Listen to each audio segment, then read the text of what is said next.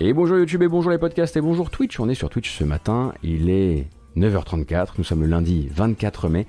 Mon Dieu, le 3 est presque sur nous. Euh, et nous allons faire le tour de l'actualité du jeu vidéo de ce week-end ensemble. Alors, on ne sera pas tous là ce matin parce que c'est théoriquement férié. Il y a probablement des gens qui font le pont. Du coup, vous pourrez rattraper ça un petit peu plus tard. Hein, vous qui nous regardez euh, éventuellement sur YouTube ou qui nous écoutez sur vos téléphones en faisant votre footing ou que sais-je encore. Euh, on va parler, bon, pêle-mêle euh, de Paradox évidemment, puisque c'était euh, la Paradox Con Remixed ce week-end. Nous allons également euh, parler un petit peu de Crysis, de Metro Exodus, du Pass Culture. Oh oui, le Pass Culture, du Top Steam hein, évidemment, puisque le lundi on fait un peu le point sur les meilleures ventes Steam de la semaine écoulée. On, voilà, comme tous les lundis, fera un petit passage rapide sur le pôle emploi gaming. Si vous avez envie d'envoyer des CV et des lettres de motifs, ce sera le moment. Je suis un peu défracté, mais c'est pas très grave parce qu'on a une petite bande-annonce assez cool à se mettre euh, dans le cornet ce matin, très colorée, euh, qui réveille. J'espère qu'elle vous plaira et on en discute juste après. C'est parti.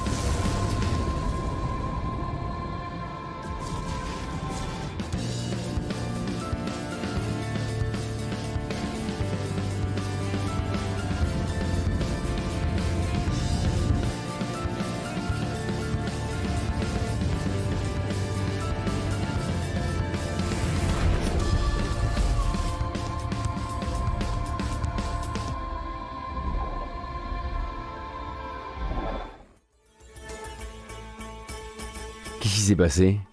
Pendant que vous regardez ailleurs. Bon, rassurez-vous, en tout cas, peut-être euh, détrompez-vous, c'est malheureusement un peu moins fun que ce qu'on peut imaginer, puisque euh, le Normandie SR-1 n'est pas un vaisseau que vous pouvez récupérer en jeu, mais un vaisseau que vous pouvez amener dans votre flotte, puisque désormais dans No Man's Sky, vous pouvez posséder une, flotte, flotte de vaisseaux que vous allez envoyer réaliser des missions, des missions pour récupérer du loot.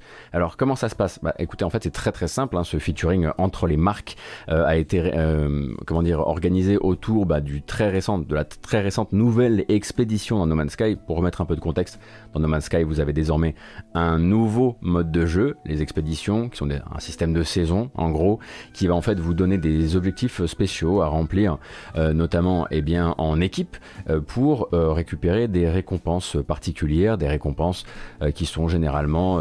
alors, il y avait eu sur, sur la première expédition un nouveau jetpack, une nouvelle combinaison, etc. etc. voilà, maintenant on entre vraiment dans le contenu saisonnier pour No Man's Sky. Euh, et la première expédition s'est terminée il y a quelque chose comme une semaine et quelques. Et là, c'est la deuxième dans laquelle on va pouvoir effectivement croiser la route euh, du Normandie SR1 qui, soit dit en passant, n'a absolument rien à, rien à voir d'un point de vue hein, de la, du look avec euh, les vaisseaux de No Man's Sky. Ça fait du coup très multivers hein, dans l'esprit. bon, ce qui va se passer, c'est que je vais peut-être aussi vous dire que je suis un peu déçu. Euh, parce que tant qu'à aller euh, au bout de ce featuring euh, entre Electronic Arts et Hello Games, moi j'aurais adoré par exemple qu'on nous dise bah écoutez, c'est du contenu promo, mais on va le faire en grand. Et du coup, toutes les récompenses à remporter durant cette saison sont liées à Mass Effect. Se voyait déjà évidemment avoir une combinaison, une combinaison N7 ou N7, je sais pas comment vous dites ça. on se voyait déjà avoir d'autres référence. Malheureusement, le Normandie est le seul guest euh, venant de Mass Effect euh, qui, qui fasse son apparition dans le jeu. Bon. Euh, alors, est-ce que. La question est posée sur le chat. Est-ce que No Man's Sky transitionne en jeu-service Non. No Man's Sky en fait va juste continuer à rajouter du contenu comme il l'a fait avant, toujours gratuit, toujours sans microtransactions. Euh, mais via un système effectivement d'expédition qui sont, bah, voilà, qui sont des, qui, sont générés de manière, euh, euh, on va dire, facilitée du côté des développeurs et qui permettent de rajouter du contenu maintenant que tout a été fait ou presque pour No Man's Sky, mais ils ne changent pas leur modèle économique et pour l'instant le but n'est toujours pas de faire de l'argent sur le dos des acheteurs sur le très long terme ou ce genre de choses, c'est juste de continuer à animer le jeu.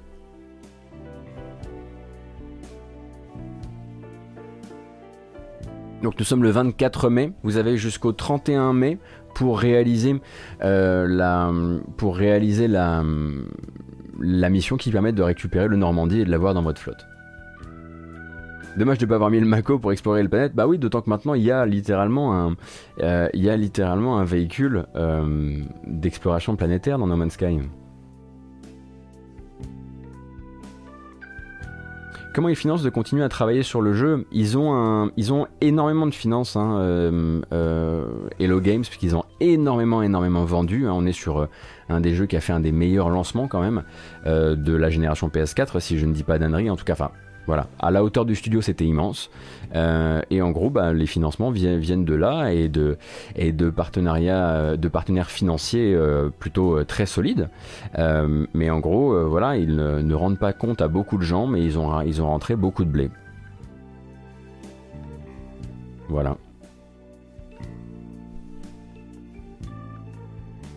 Ah, je vois pas de quoi tu parles, Alpha, quand tu parles de niveau de cynisme de Sean Murray à la GDC, parce que moi je me souviens d'un talk de Sean Murray à la GDC que j'ai trouvé fantastique en fait.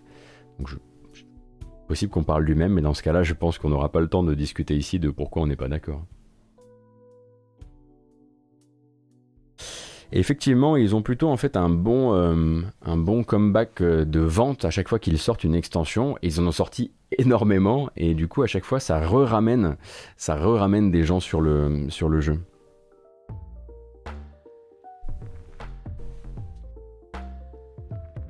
Donc ouais, ouais, ouais, ouais, ma foi. 4 heures de jeu pour terminer l'expédition, pour ceux que ça intéresse. Merci beaucoup, Moufle d'Alf, pour l'information pour, euh, pour les gens de la matinale. Merci Klishka, merci Roi Boubou pour le follow, merci Le Pionnier et merci Kedalone. Merci beaucoup pour votre soutien. Alors,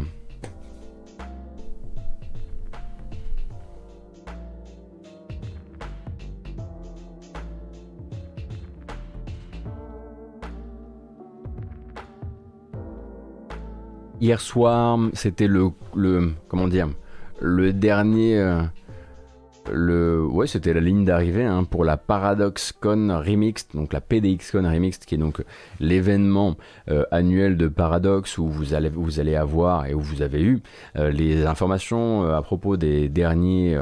alors, des nouveaux jeux, ça arrive une fois de temps en temps chez Paradox, mais aussi des nouvelles extensions à prévoir hein, pour bah déjà les quatre jeux, on va dire, historique de leur, euh, de leur série de, jeux de stratégie euh, justement historique, euh, ainsi que d'autres trucs un petit peu autour. Alors, on va faire un petit peu un point de ce qui s'est de ce qui s'est raconté durant durant cette ParadoxCon. Évidemment, moi j'ai pas tout regardé, hein, j'ai pas du tout suivi toutes les discussions ni vraiment encore lu toutes les previews parce qu'il y a quelques previews par-ci par-là, mais le jeu pressenti, le jeu tant attendu, celui en tout cas issu d'une licence qui n'avait plus donné de nouvelles depuis 2013, ça commence à faire long, a été annoncé, tout le monde le sentait venir, s'il le faisait pas, ça allait probablement mal se passer au niveau de la communauté. Trailer donc pour Victoria 3 ou pour les amateurs effectivement comme c'est écrit sur le chat, Vicky 3.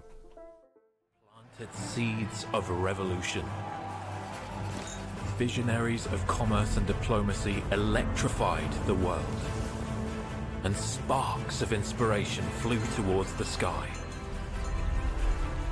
Up, up over the smokestacks rose a promise of a grand tomorrow.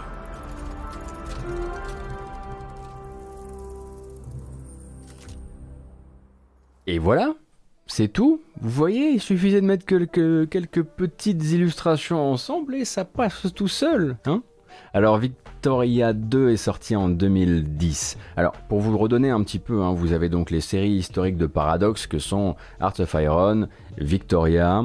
Euh, avant ça, vous avez euh, vous avez Europa Universalis et vous avez Crusader Kings. Et du coup, euh, ça se joint de manière assez élégante pour créer une sorte de timeline du millénaire. Et donc Victoria 2, comme Victoria 3, va vous parler eh bien, de la révolution industrielle, du passage hein, un petit peu de l'ère victorienne euh, à l'ère industrielle. Et pour ça, ben, va devoir se reposer sur, sur toute une série euh, de nouveaux systèmes. Alors a priori, ça a l'air d'être assez touffu. Hein. Les, premières, euh, les premières captures en jeu, qui se trouvent notamment sur la fiche Steam, vous permettront de réaliser que ce n'est, comment dire, pas tout à fait simplifié. Hein. C'est pas parce qu'il s'est passé 10 ans euh, depuis euh, la sortie de, de, Victoria 2 et euh, quelques années de moins euh, depuis la sortie de sa dernière extension qui date de 2013, euh, que le jeu s'est simplifié. On sera toujours sur de la grande stratégie, euh, mais cette fois-ci qui a l'air de vouloir, comment dire, adopter de un nouvel intérêt, notamment pour la gestion interne d'une nation. alors qu'ils disent qu'ils veulent vraiment, vraiment pousser la partie simulation sociale et sociétale encore plus que ça ne l'était avant pour les temps à venir. Donc évidemment, vous allez voilà construire du chemin de fer, du télégraphe, du véhicule à vapeur, etc mais aussi gérer bah, voilà, les, états d'âme d'une nation euh, qui bah, justement est en train de, de vivre cette révolution. Euh, et donc pour l'instant, vous n'avez absolument aucune date, hein, je vous préviens tout de suite. Euh, à vous mettre euh, sous la dent. Le jeu sortira évidemment sur PC et uniquement sur PC. Euh, c'est assez difficile à adapter sur console ces jeux-là. En revanche, disponible dès à présent, puisque chez Paradox on est très très copains avec Microsoft, disponible dès à présent c'est annoncé sur le Game Pass le jour où ça sortira. Donc sur le Game Pass PC, le jour de la sortie, boum, vous aurez Victoria 3. Ça c'est plutôt, plutôt futé de leur part. Crusader Kings 3 est déjà un jeu du Game Pass.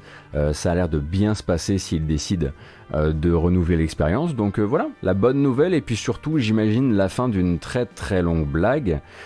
puisque bah ça fait quoi ça fait des années que à chaque ParadoxCon voilà on lit du Viki 3 Viki 3 Viki 3 voilà Viki est officiellement annoncé et va pouvoir rentrer bah, voilà, dans le, comment dire, le, euh, le canon habituel d'une ligne de vie euh, paradoxe. Euh, ça va commencer par voilà une, phase de développement où on aura la date peut-être un petit peu tard par rapport à la, sortie, et puis ensuite des extensions, des extensions, des extensions, et probablement peut-être plus d'extensions qu'il n'avait, ou peut-être plus longtemps qu'il n'avait décidé d'en sortir pour Viki 2.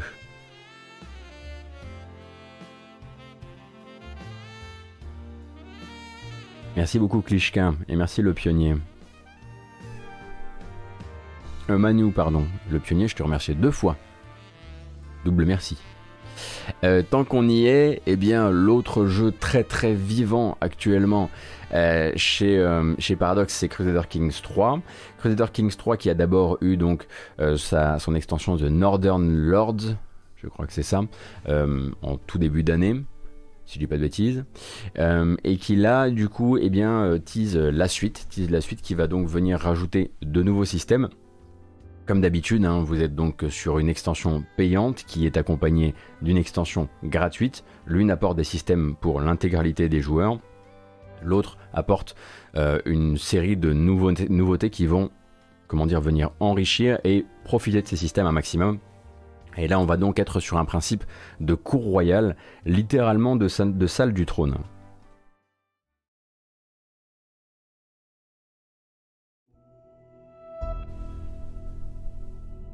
It is not enough to simply have power. One must display it. This wedding does not merely represent the union of two mighty houses. It's a show of power.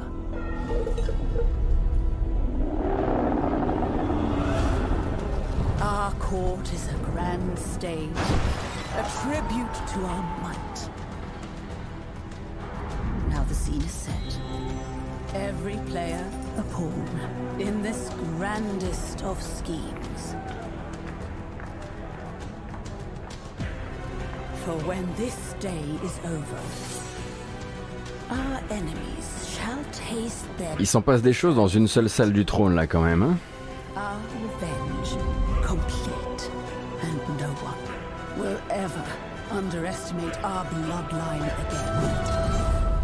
You see, real strategy requires cunning. Et donc voilà, c'est un petit peu le but de cette bande-annonce, c'était de vous faire un tour d'horizon de tout ce qui peut se passer dans une seule pièce qu'on rajouterait au jeu, la salle du trône. Salle du trône qui serait donc quelque chose, un endroit vraiment qui serait le symbole de votre pouvoir dans toute partie de Crusader Kings, à partir du moment évidemment où vous êtes un roi ou une reine. Si vous êtes un duc ou un autre pécor du genre, bah vous n'avez pas de salle du trône, un hein, navré, mais il va falloir charbonner un petit peu pour y avoir droit. Euh, et une fois que vous y serez, eh bien vous profiterez justement de cet endroit où vont se jouer énormément, énormément de choses, des intrigues évidemment.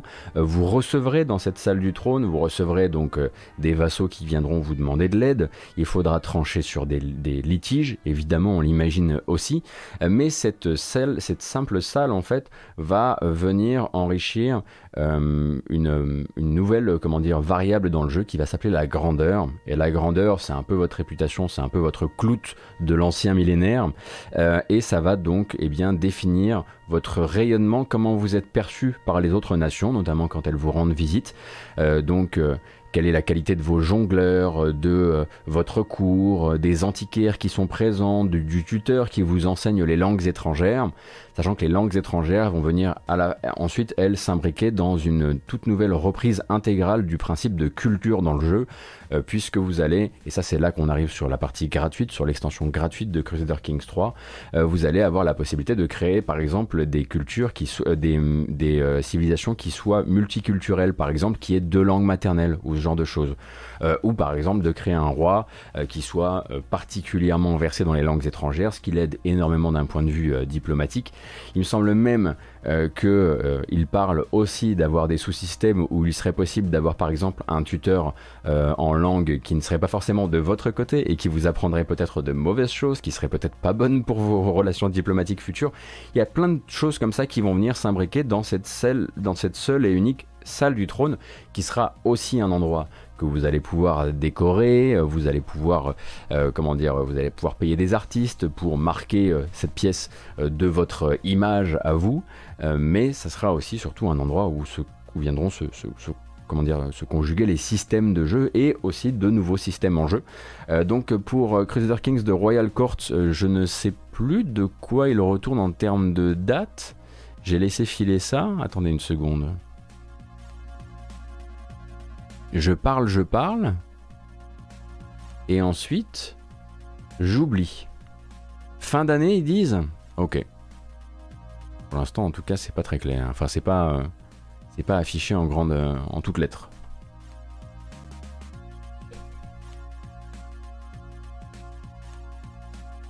Oh. Merci Willow Stevie, bienvenue.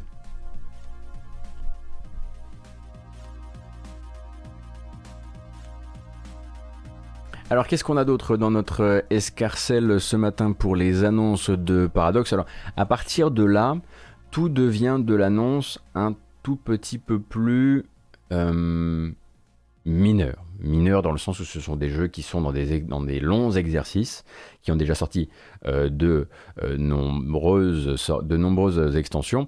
C'est le cas par exemple pour Prison Architect, car oui, Prison Architect est dans le giron de Paradox. C'est même d'ailleurs euh, plus du tout Introversion Software hein, qui développe les extensions pour Prison Architect, c'est Double Eleven, c'est un studio qui a récupéré le bébé en 2019 dans le but de continuer à faire des extensions. On avait eu il n'y a pas longtemps encore une extension sur la partie jardinage, et là en fait ça va être une extension qui s'appelle Second Chances et qui est entièrement basée euh, sur le principe de... ben voilà que j'en oublie mes mots, mais vous allez voir. Une seconde. De réinsertion. Okay, first off, I know I ain't exactly been a model prisoner over the years. But that was the old me, from before all these new rehabilitation programs.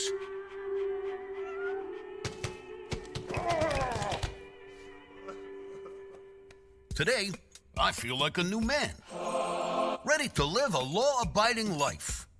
I promise.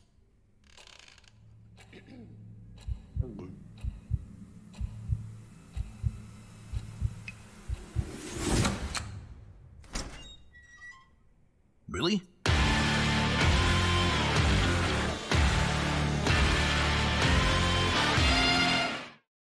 Le petit really final est assez bien, assez bien amené, donc euh, Second Chances qui sera alors pour un jeu qui s'ouvre littéralement sur un tuto où on vous oblige à électrocuter un type, euh, c'est pas mal d'arriver quand même sur un moment où on ajoute de nombreuses nouvelles options euh, de réinsertion effectivement dans Prison Architect, notamment par la thérapie avec les animaux de compagnie ou la pâtisserie par exemple.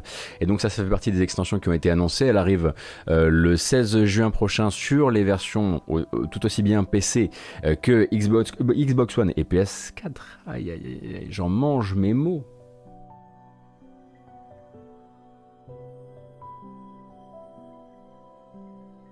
et dans les autres.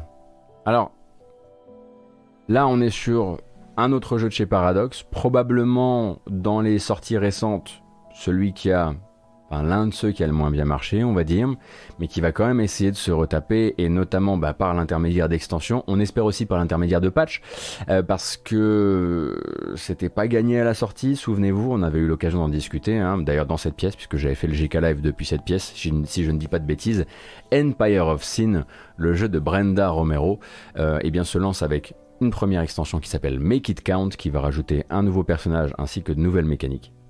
Et on est toujours sur Empire of Sin, donc simulation de pègre euh, dans la prohibition.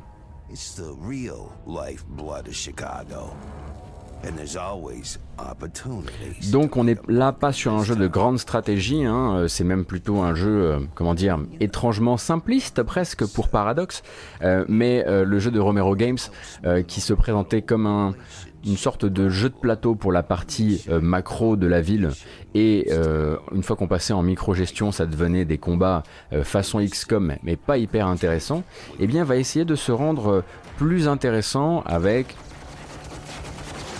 toujours son ambiance, qu'il a plutôt jolie, c'est vrai, mais aussi euh, avec donc euh, un nouveau leader, un nouveau, euh, un nouveau boss de la mafia, qui sera lui plutôt un financier, avec des mécaniques toutes tournées autour de justement une diplomatie plutôt basée sur l'entente, l'entente mutuellement profitable, dirons-nous.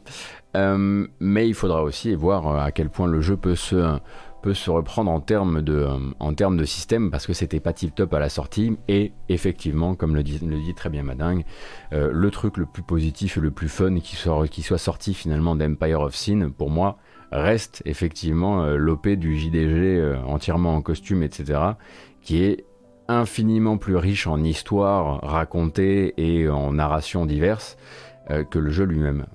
Donc je pense que il y a du chemin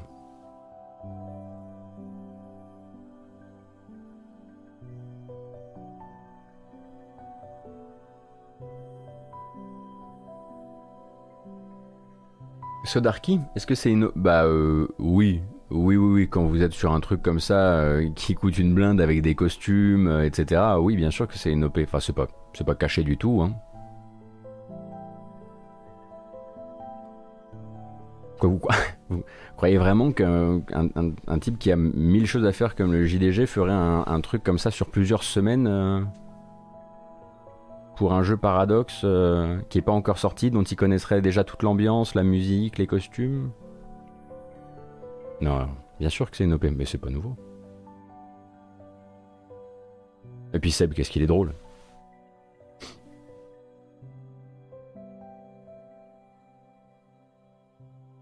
Euh, et il nous reste ah bah oui bien bien sûr là on rentre vraiment dans la troisième ligne de vie hein, pour pour euh, euh, City Skylines. Alors on avait, on avait eu l'occasion de discuter du fait que voilà, Paradox euh, a préparé le terrain en amont de, de cette PDXCon pour dire au fait, ben oui, on va continuer à travailler avec Colossal Order, les développeurs de City Skylines. Oui, bon, bah, manifestement, comme on présente le projet, ça risque probablement d'être un Cities quelque chose, euh, mais on ne montrera rien euh, à cette ParadoxCon. Donc on a, voilà, on savait qu'on n'aurait même pas un petit logo ou un petit machin à se mettre euh, dans le cornet. En revanche, ça ne veut pas dire qu'il ne faut pas continuer à sortir des extensions pour Cities Skylines. Et alors là, comme je le disais, on rentre vraiment dans la troisième ligne de vie puisque on se retrouve effectivement durant une PDXCon à se faire proposer bah, ce qu'on appelle des Content Creator Pack, qui sont des featuring, donc des collaborations avec des modeurs qui fabriquent, donc des, qui, ont des, qui imaginent des nouveaux ajouts pour le jeu, qui, leur sont, qui lui sont ensuite, comment dire, loués, j'imagine, rachetés par Paradox, qui rémunère évidemment les créateurs. Et là, on est sur, on est sur les ponts, alors pas ponts et chaussées, mais ponts et, et pontons. Truc comme ça? C'est vrai qu'on est très corné ce matin, Nergal. This is Earl Gibb and you're listening to Sunny Breeze. Kick back or sit normally and relax. Donc tout un pack de nouveaux ponts à rajouter euh, dans votre ville. Ce sont donc euh, des euh, créations originales d'un modeur qui s'appelle Armesto et qui a donc été, qui a donc été contacté par, par Colossal Order et par Paradox pour pouvoir justement faire proposer, proposer son contenu de manière officielle comme une extension du jeu.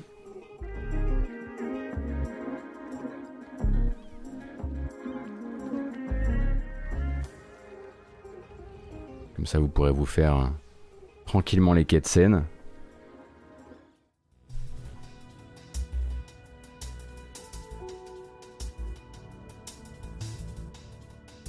Et il nous reste une dernière extension. Après, on fera un petit point, si vous le voulez bien, sur le grand absent. Euh, celle de Hearts of Iron, hein, qui présente une nouvelle extension. Alors là, pour le coup, je suis très peu renseigné parce que je ne joue pas du tout à Hearts of Iron 4, mais qui s'appelle donc No Step Back. Et du coup, là, vous aurez fait le grand tour un petit peu de ce que fait Paradox actuellement.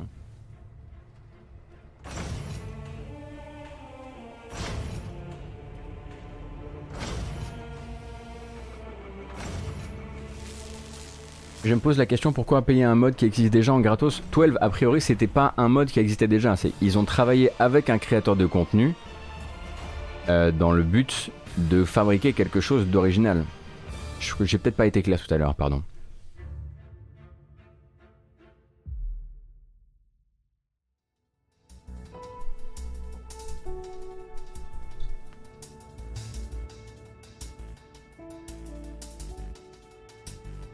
Pardon, hein, si j'ai donné l'impression qu'ils avaient racheté du contenu, voilà, ce que je voulais surtout dire, c'est que voilà, ils avaient, ils avaient acheté du, du travail, le fameux travail non gratuit, euh, à un modeur. Donc voilà, on a fait le tour et puis il faudrait peut-être qu'on parle de l'éléphant au milieu de la pièce. Hein? Je sais pas. Y a pas un truc qui manque? Je veux pas, hein?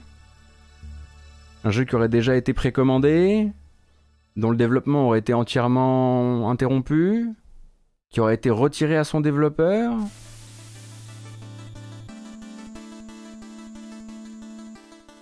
Vampire the Masquerade Bloodlines 2, hein, euh, quand même, donc jeu déjà vendu euh, à, une partie, du public, euh, a donc entièrement skippé l'événement, n'était pas là, et n'a même pas donné le moindre signe de vie. Alors euh, c'est particulier, c'est sûr. Hein, euh, on se retrouve donc avec un jeu qui clairement soit est en cours d'annulation, soit est déjà dans les mains d'un autre développeur. Alors si vous aviez raté les épisodes précédents, il a été retiré à Artsuit Labs euh, en février, si je dis pas de bêtises, à l'issue d'une série de reports assez, nombreux, et une série aussi de départs dans l'équipe de développement. Euh, donc on se retrouve là avec un jeu qui a déjà fourni de l'argent à Paradox, euh, qui a été retiré à son développeur, mais aussi aux gens dont le nom avait vraiment motivé euh, la plupart des précommandes, puisque c'était bah, par notamment l'auteur, le créateur des Vampires de Masquerade Bloodlines. Et on donne pas de nouvelles du tout. Voilà, donc je dois dire que j'ai trouvé ça quand même très léger de la part de Paradox. Euh, d'un point de vue du respect du consommateur, euh, même pas de ne pas avoir juste pris le temps, peut-être une seconde, de voilà de préparer un message, fut-il horriblement, euh, horriblement bien tourné pour ne rien dire, pour juste, juste, voilà comment dire. bah, dire oui, il y a un éléphant au milieu de la pièce. Voilà, le voici. Voilà, on sait qu'il est là, mais ils ont préféré ne pas en parler du tout. Et ça me laisse penser que soit ils n'ont pas encore trouvé le bon partenaire, soit euh, on se dirige vers une sorte de une sorte de déception quelle qu'elle soit. Moi, je commence à revoir doucement mes mes espoirs à la baisse. Alors évidemment, bon bah là avec le retrait avec le retrait de la plupart des participants du développement, ça fait hyper peur. Mais je ne sais absolument pas de quoi il, de quoi il retournera et je commence à me demander euh, si euh, euh, cette fameuse annonce du nouveau développeur qu'on nous, qu'on nous promettait pour plus tard dans l'année ne va pas simplement se, transformer en annulation du jeu et en remboursement des, précommandeurs. On vous rappelle que les précommandes ça s'annule. Hein. Donc voilà, si vous avez peut-être envie de récupérer un petit peu de blé pour un jeu qui clairement pour l'instant n'est nulle part, voilà, c'est peut-être le moment.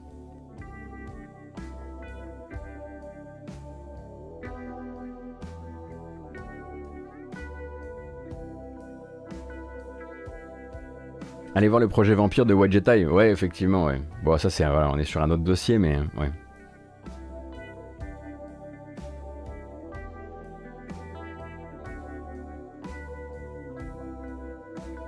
Est-ce qu'on a déjà parlé des folles rumeurs d'un autre Final Fantasy annoncé à l'E3 de full stack stock dev? Il n'y a, rien de moins, y a rien de moins solide que ce truc-là.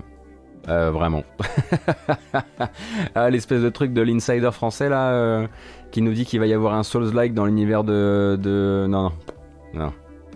Non, c'est le concours là, hein, c'est les, trois semaines avant le 3. Euh, épargnez-vous ça. Hein.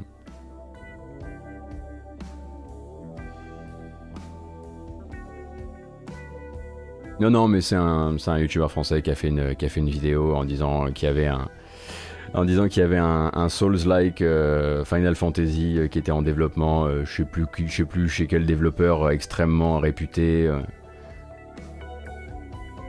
Mais euh, je, vous, je vous recommanderais de. Je vous recommanderais de vous tenir, euh, de vous tenir euh,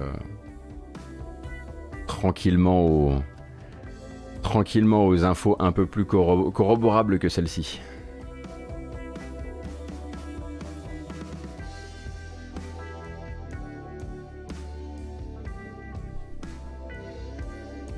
Il suffit d'attendre le 3, on saura tout. Et à mon avis, dans ce cas précis, on saura rien. Non, il s'agit pas du tout de Julien Red. Non, non, c'est un mec que je connaissais pas, qui a, fait une vidéo en voix off en disant bah voilà, je vous le dis, j'ai des infos. Et euh, voilà. Je préfère au moins quand euh, il y a des trucs à base de bon bah voilà, nous avons des sources, plusieurs sources. Déjà, plusieurs sources, ça commence, c'est un peu mieux.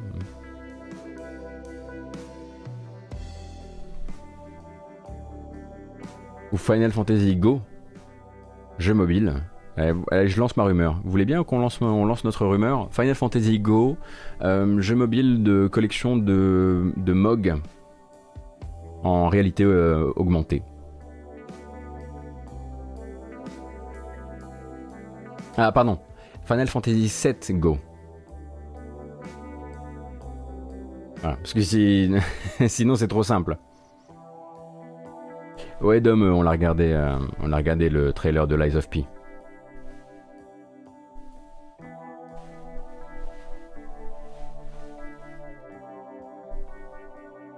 Et Chocobo Snap sur Switch. Ouais, ouais, on a un, bon truc hein, qui est en train de se préparer là. Euh, j'aime bien.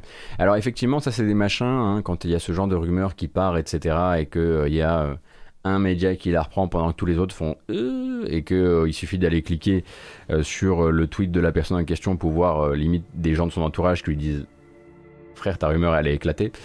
Généralement je vous les passe pas en matinale, hein, parce qu'on n'est pas là pour commencer à donner de, l'exposition à tous les trucs qui passent. mais on peut effectivement quand voilà quand vous avez quand vous avez quand vous voyez passer des choses, vous pouvez venir me demander déjà pourquoi c'est pas dans la matinale. Généralement, si c'est pas dans la matinale, c'est pour cette raison-là alors qu'on est de retour euh, sur la BO de Splinter Cell Double Agent. Et ça c'est bon. Alors, on s'étire. Vous avez raison.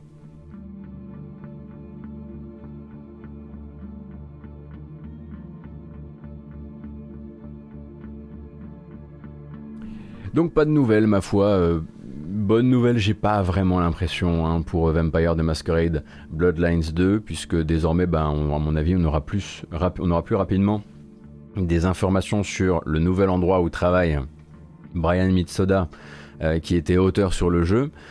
Cara Ellison, de son côté, elle travaille déjà chez League of Geeks, où, elle, où elle donc travaille sur un projet en exclusivité pour Private Division. Est-ce que je recommande Double Agent Dédé, j'aimerais beaucoup, j'aimerais beaucoup pouvoir te répondre. Malheureusement, je connais que la BO.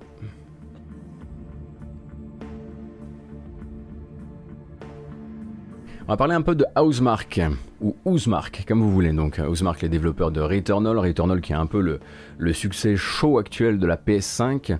Euh, et donc, euh, c'est, on va parler un petit peu d'une prise de parole euh, du directeur marketing du studio, Michael Havry, qui donc au micro du site Game Reactor, euh, eh bien, a levé un peu le rideau sur ce qu'il se passe actuellement en interne dans le studio. Rassurez-vous, tout va bien. Hein, parce que là, je, me rends compte que je fais une intro un peu genre oulala. Euh, ce qui se passe un petit peu bah, depuis la sortie euh, de Returnal. Donc a priori, on comprend qu'il y avait deux projets en développement plus ou moins parallèles, peut-être même peut-être pas au même stade de développement, mais au moment de Returnal. Donc là, il y en a plus qu'un seul qui donc bah, accueille une des une grande partie euh, des, euh, euh, efforts du studio. cependant, on comprend aussi que c'est un jeu qui était peut-être développé, on va dire, en à côté et qu'il était peut-être de moindre mesure, peut-être un projet plus Housemark tel qu'on les a connus sur Next Machina, sur Resogun ou autre. Et du coup, ben, du coup, Michael, Michael Havry euh, s'est donc dit qu'il allait prendre, euh, prendre ce temps-là pour faire un peu le point euh, sur, bah, sur les projets du studio pour la suite. Et les projets du studio pour la suite, ce n'est pas de faire justement ce genre de petits jeux qu'ils vont appeler désormais des petits jeux, mais voilà, l'idée ça va être de capitaliser sur ce qui est en train de se passer avec Returnal, le phénomène de hype, la relation au beau fixe et qui n'a jamais été un tel beau fixe euh, avec Sony, euh, pour passer justement au braquet supérieur et faire entrer Housemark dans ce qu'ils appellent eux la cour des grands. Hein. Euh, donc la citation c'est on veut montrer qu'on n'est plus simplement le studio de Resogun, on peut faire beaucoup de choses et de notre point de vue, il est temps de se tourner vers les plus grosses expériences, même si on aime toujours l'arcade et les plus petits jeux. Alors, le même si on aime toujours l'arcade et les plus petits jeux, c'est une manière de dire, alors, il va peut-être y en avoir un petit là qui va sortir bientôt, parce qu'il était en développement à côté de Returnal, etc. Mais maintenant, ce qu'on veut faire, bah, c'est pas des Returnal-like, euh, mais des, euh, des, jeux de, euh, cette ampleur-là. et donc il y a cette deuxième citation qui est est-ce qu'on est qu'on fera encore des petits et des grands jeux dans 26 ans? Peut-être, mais ça va vraiment dépendre de notre capacité à construire sur l'expérience de Returnal et sur ce que ce jeu représente auprès des joueurs. Euh, alors pourquoi il dit 26 ans? Bah, parce que voilà, c'est les 26 more years, c'est-à-dire que le studio Housemark en fait a 26 ans, a été fondé en 95. Ça m'a fait tout drôle hein, quand euh, j'ai lu le truc. Je fais wow, ok, d'accord. Et donc voilà, bah, comment ils voient les 26 prochaines années Ben justement en, montant d'un cran, en montant d'une gamme en matière de jeu. Euh, on imagine que Sony doit être intéressé. On imagine que Sony n'a jamais été, euh, ne les a jamais considérés comme un, tel proche depuis, le, depuis le début de leur relation. et du coup, bah, on attend de voir ce qu'ils vont annoncer dans les temps à venir.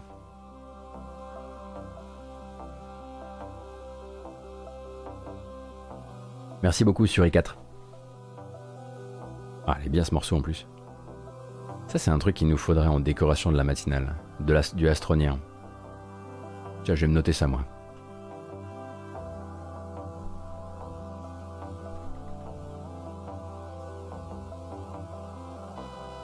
Est-ce qu'il est bon, Resogun Oui, il est chouette comme tout, Resogun, bien sûr. Euh, mais bon, c'est pas, c'est un autre type de jeu. On est sur du jeu arcade, on est sur voilà, on est, sur euh, l'ampleur, en tout cas l'impact euh, sur le grand public est tout à fait moindre. Euh, mais oui, le concept de base, la musique est top, donc c'est du... comment s'appelle-t-il C'est Harvey Tekari? Non, non, c'est pas Harvey Tekari qui fait la musique de Resogun. Ah, à chaque fois j'oublie. C'est un nom proche, Resogun compositeur. Laissez-moi juste. Harry Pulkinen. Harry Pulkinen qui a aussi travaillé sur les, les trains. Euh, ouais, c'est bien, c'est bien. Merci beaucoup, Kejin. Merci. Donc,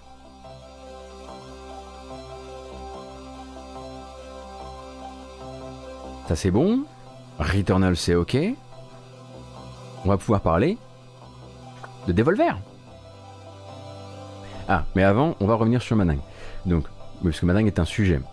Euh, en plus, Resogun est cross-buy PS3, PS4, Vita et ça marche nickel sur les trois consoles. Il me semble que hum, Manang, toi, tu, te vois souvent intervenir sur, euh, sur euh. Ça a l'air d'être un jeu de cœur pour toi, quoi. Donc, Devolver et ses plans pour l'E3. Donc, Devolver, vous l'avez vu sur cette grande, grande frise de logo présentée euh, par Jeff Kelly, est partenaire de l'événement Summer Game Fest. Euh, mais pas forcément comme le seront d'autres jeux, comme euh, d'autres acteurs, pardon, comme Ubi ou Microsoft, bah, qui eux sont affiliés à l'E3 et qui vont avoir probablement, enfin, qui ont leur propre conférence, ça on le sait, celle d'Ubi est déjà datée, celle de Microsoft sera datée bientôt.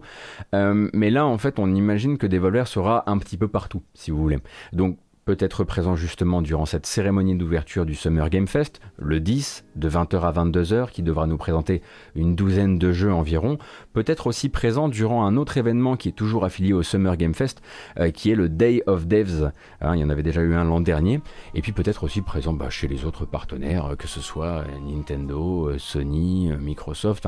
les Devolver, ils vont où ils veulent. A priori, on comprend qu'ils n'auront pas, pas leur propre conférence, sauf s'ils décident de sortir un truc en vidéo euh, au dernier moment. Euh, mais a priori, voilà, leurs annonces seront un petit peu partout comme ça, euh, dans les villes et dans les campagnes. et du coup, ils teasent quoi? Ils teasent quatre annonces de jeux inédits, donc des jeux, alors pas forcément inédits parce que vous connaissez Devolver, il y, a, il y a quand même des chances que ces jeux-là, si vous êtes intéressé par le jeu indépendant, si vous avez un Twitter qui, qui regorge de développeurs indépendants, que vous connaissiez ces jeux-là depuis le début de leur développement et à un moment vous découvrez que maintenant ils sont signés chez Devolver. Mais donc quatre jeux dont ils n'ont jamais parlé, qui sont donc inédits dans leur catalogue, ainsi que plus d'informations sur des, jeux qu'ils ont déjà annoncés, ou des jeux desquels ils ont tenu à parler en avance, par exemple Phantom Abyss, euh, qu'on a pu regarder, euh, on a pu regarder le trailer vendredi. Depuis, vous avez vu le jeu streamer pas mal sur Twitch, il me semble. Donc cette espèce de platformer euh, parcours Indiana Jones en multijoueur asynchrone, mais également Death Door qui sera parmi les jeux qu'ils veulent réaborder, ainsi que Shadow Warrior 3. Et comme on en parlait ici, Shadow Warrior 3, c'est trailer sur trailer en ce moment, et on imagine que du coup, si ce n'est pas un Shadow Drop, du coup pour Shadow Warrior 3 à l'E3, euh, ce sera probablement l'annonce d'une date de sortie assez proche.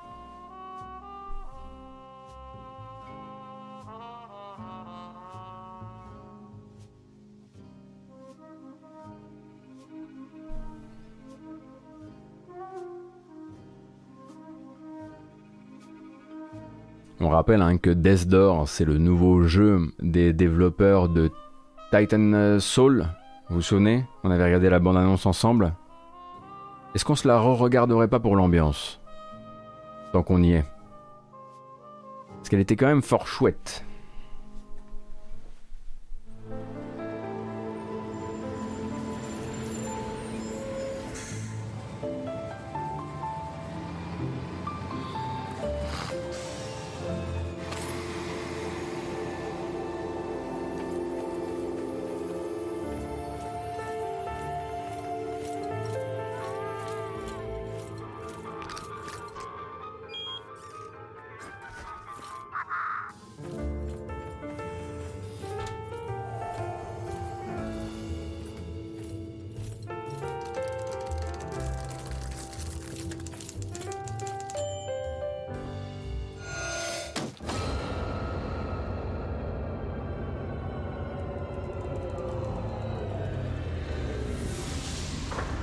Et c'est là que le twist se fait car non ce n'est pas un polar narratif, mais bel et bien un Titan Soul-like avec un petit corbeau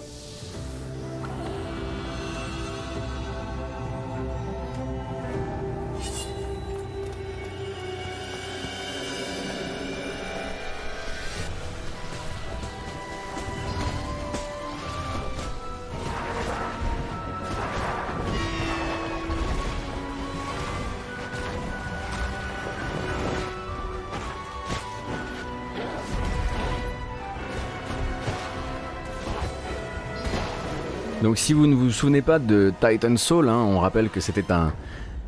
Ah, Titan Soul. Comment vous expliquer ça? C'était, ça faisait partie de la première génération de Dark Soulisation du jeu indépendant, donc en vue du dessus avec un personnage qui avait la capacité, grâce à une petite flèche, de tuer un, de tuer un boss en un seul coup, s'il suffisait de toucher euh, son cœur avec une flèche et c'était fait.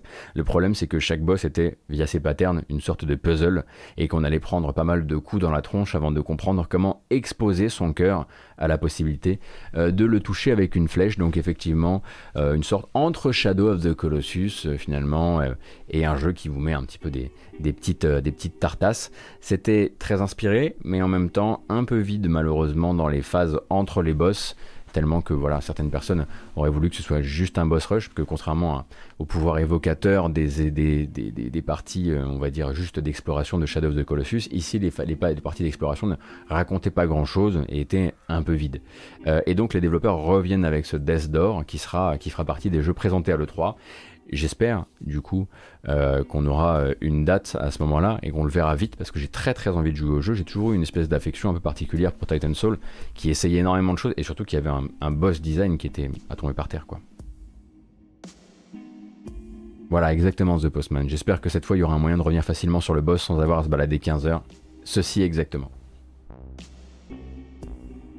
Et on dirait qu'il y a des mobs, c'est pas plutôt un Hades ici. Si, si, Ramzacom, attention, hein, euh, Death Door ne va pas faire du boss rush comme, euh, comme euh, Titan Soul. En revanche, on voit qu'il il hérite de ses boss. alors, peut-être pas en un coup, un mort, mais il hérite du côté, voilà, espèce de, espèce de travail, de tout le travail sur les, les patterns et les, les motifs d'attaque des, des boss.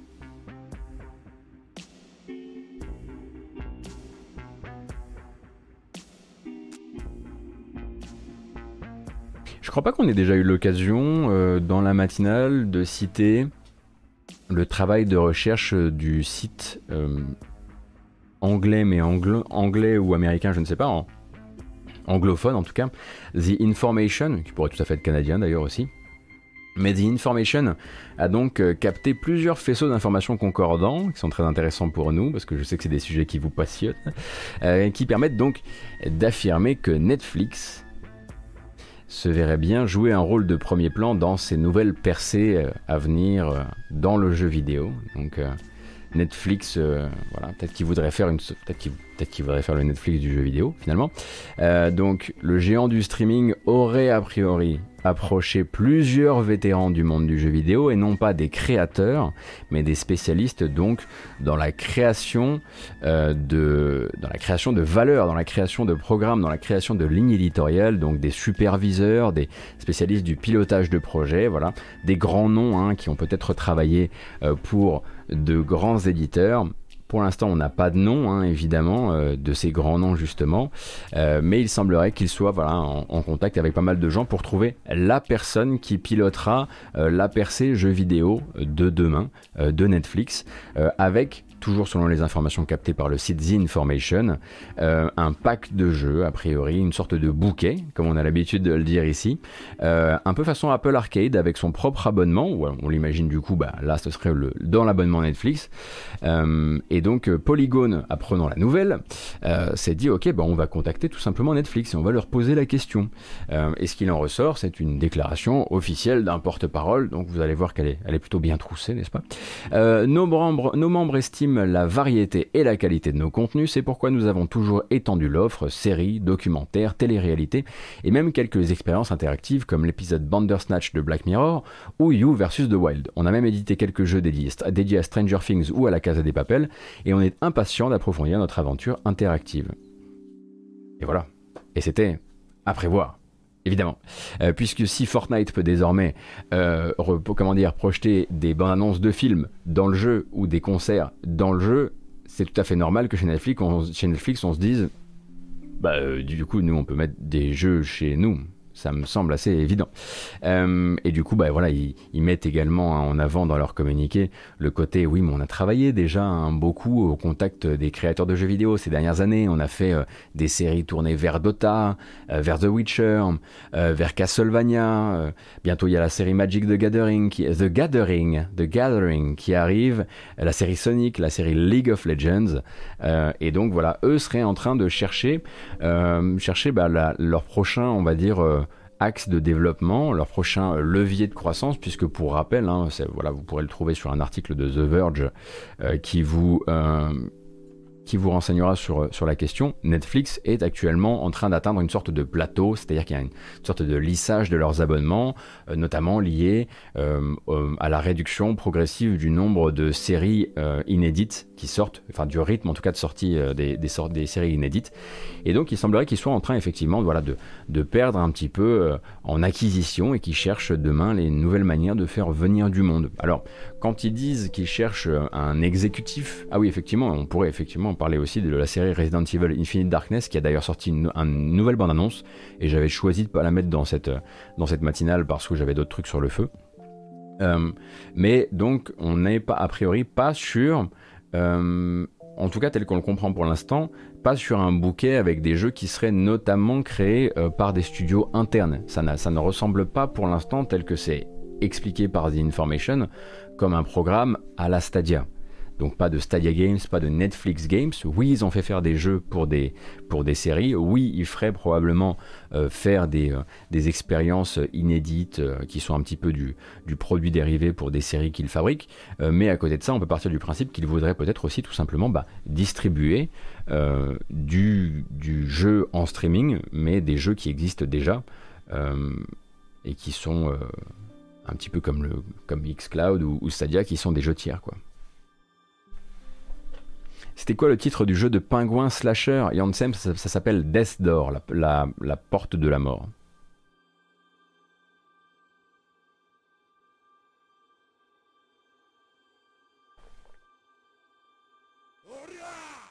Merci Luton pour tes 7 mois, merci beaucoup. Ah Xéa, j'avais pas vu, merci infiniment également. Et merci pour les follow aussi, hein. je vois que voilà, vous êtes un petit peu dans les coins comme ça le matin, on a le, leur cœur est là et parfois décide de rester avec nous et, de, et d'activer le petit cœur magique. Merci infiniment. On espère que le programme euh, vous plaît. Alors, qu'est-ce que je, dis tout ce que je veux dire à propos hein, de Netflix? Parce qu'on n'a pas plus d'informations en vérité pour le moment.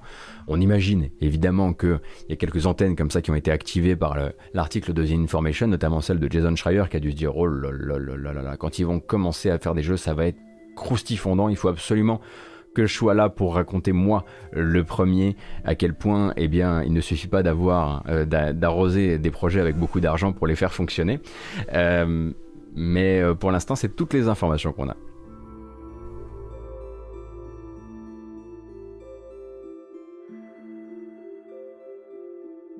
Mandina merci beaucoup.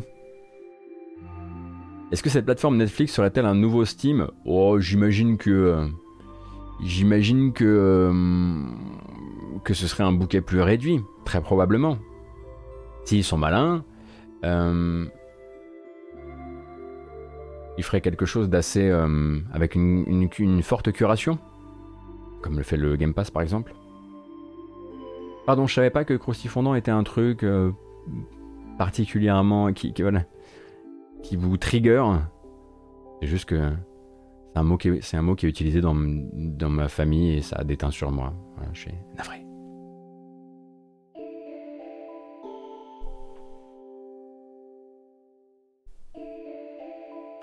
Bon, ben, encore une bonne ambiance hein, sur la matinale, hein, franchement. J'adore les moments comme ça où clairement je pense en fait au, fait qu'on propose aussi cette matinale en, podcast et, vraiment qu'il y a des gens qui doivent nous écouter et se dire oh waouh c'est bizarre ce qui se passe sur Twitch. Hein. Ah, d'accord. Ah, c'est utilisé par Cyril Lignac. Bah, vous voyez, j'en savais foutre rien en fait. D'accord. Et eh ben voilà. Voilà l'argument qu'il me fallait. Maintenant, je sais que je l'utiliserai pas. C'était pourtant pas difficile. Hein. Merci. Merci beaucoup de m'avoir. Euh, c'est ultra utilisé par Voldemort. merci beaucoup. Euh, merci pour le, merci pour le, non, mais non, j'ai pas dit ça comme ça. J'ai pas dit ça comme ça.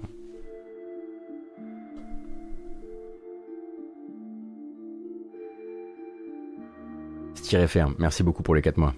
Non, mais ce que je voulais juste dire que voilà, si c'est une punchline de personne de la télé, euh, enfin, c'est pas des trucs que j'ai envie, voilà. je, je vous fais pas des magnifiques.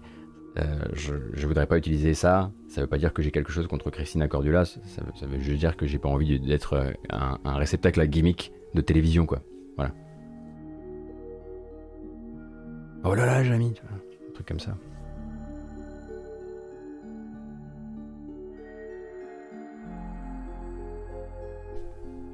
À la soundboard, c'est différent. C'est des gimmicks, c'est des gimmicks euh, euh, internet.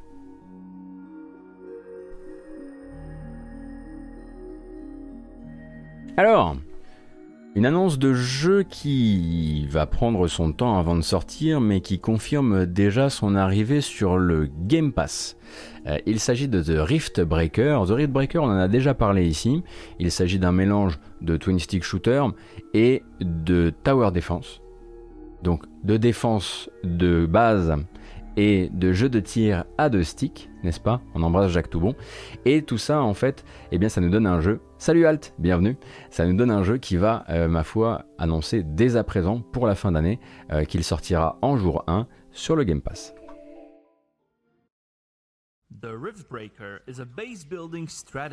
Vous l'avez peut-être déjà vu, vous l'avez peut-être même déjà essayé, puisque jusqu'à preuve du contraire, il y a toujours une démo qui est disponible sur PC, euh, sur Steam, mais aussi sur Good Games et même sur Windows Store. Et donc The Rift Breaker, qui ici bah, se présente dans une vidéo de quand même 7 minutes, qui vous laissera euh, du coup tout le temps euh, de savoir si c'est votre truc ou pas, eh bien annonce déjà qu'il sera, voilà, il sera dans le Game Pass, il sera même dans tous les Game Pass, si je comprends bien, hein, que ce soit Game Pass console euh, ou PC. Et pour l'instant, il n'a pas de date de sortie. Il vise juste la fin de l'année.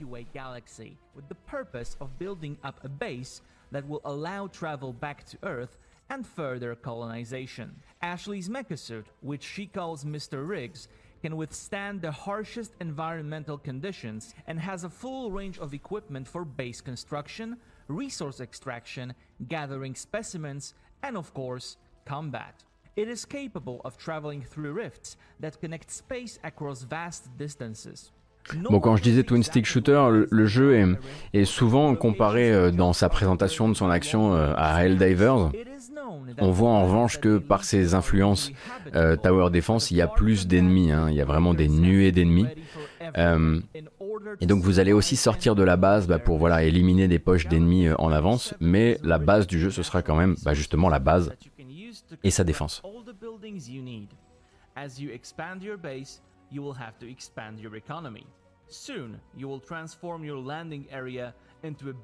Si le jeu vous tente, s'il vous rend curieux, euh, Factorio un peu, oui et non. Hein, Nova, Nova, oui. Enfin, je crois pas qu'il y ait de principe de je crois pas qu'il y ait de principe d'acheminement euh, logistique dans Rift Breaker. Hein. Il y a vraiment de l'acheminement de euh, d'énergie, euh, mais pas de ressources. En tout cas, ça bouge, quoi. Ça, y a pas de souci. Bah écoutez, le jeu est hum, disponible à laisser hein, actuellement sur Steam, Google Games, je le disais, et Windows Store également. Donc la démo, vous pouvez la récupérer, l'essayer. En revanche, il me semble que la démo doit pas être toute, toute jeune. Donc euh, si vous sentez que le jeu est un petit peu euh, pas hyper solide sur ses appuis, notamment euh, en, termes de, en termes de technique, ce serait pas étonnant. Moi, la dernière fois que j'avais essayé de lancer le jeu, il était assez, assez capricieux, techniquement.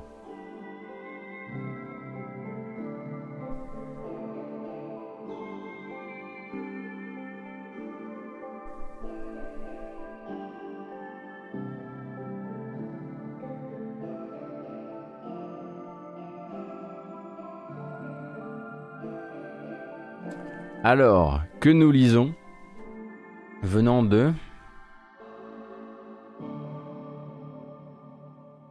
Venant du rédacteur en chef du site RPG Site, une information qui vient de tomber. Alors je vais essayer de vous traduire le tweet. Euh, il y a un éditeur majeur, je ne sais pas comment ils se sont débrouillés, mais ils viennent probablement de commettre la plus grosse fuite d'informations jamais connues dans un grand événement euh, depuis de très nombreuses années. On parle pas seulement d'infos, on parle d'assets, d'images, de trailers. Et désormais, il n'y a, plus qu'un compte à rebours avant que quelqu'un ne sorte ce genre d'informations dans la nature. Il semblerait donc qu'un gros éditeur, probablement un acteur prépondérant du milieu, euh, se soit raté quelque part et du coup qu'une des prochaines matinales se montre particulièrement croustifondante. va attendre de voir. Alors vous, vous misez évidemment sur Ubi. Je comprends. C'est assez normal. Mais si RPG Site dit ça, à mon avis, c'est que c'est pas Ubi. Parce que personne ne se surprendrait de voir un tel. Un tel euh, un tel leak venant d'Ubi. Après, est-ce qu'il va y avoir une sorte de. Comment dire De. Euh, d'émulation comme ça, euh, où tout le monde va tomber d'accord pour ne pas sortir l'info? Ah, Rien de moins sûr. Hein.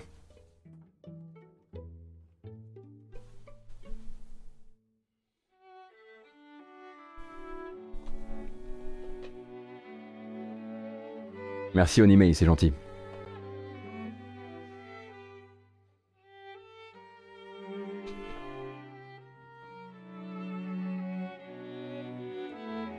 Ah effectivement, Yohan NT, ouais, son prochain tweet qui, dit c'est vraiment pas du genre, euh, pas du genre de l'éditeur en plus de laisser sortir de telles infos.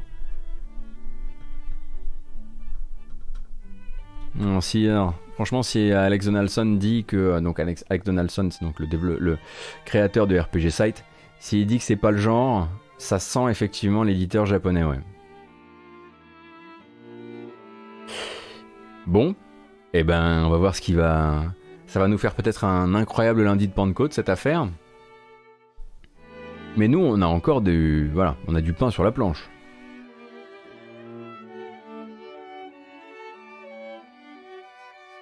On parler de Little Big Planet. Bon.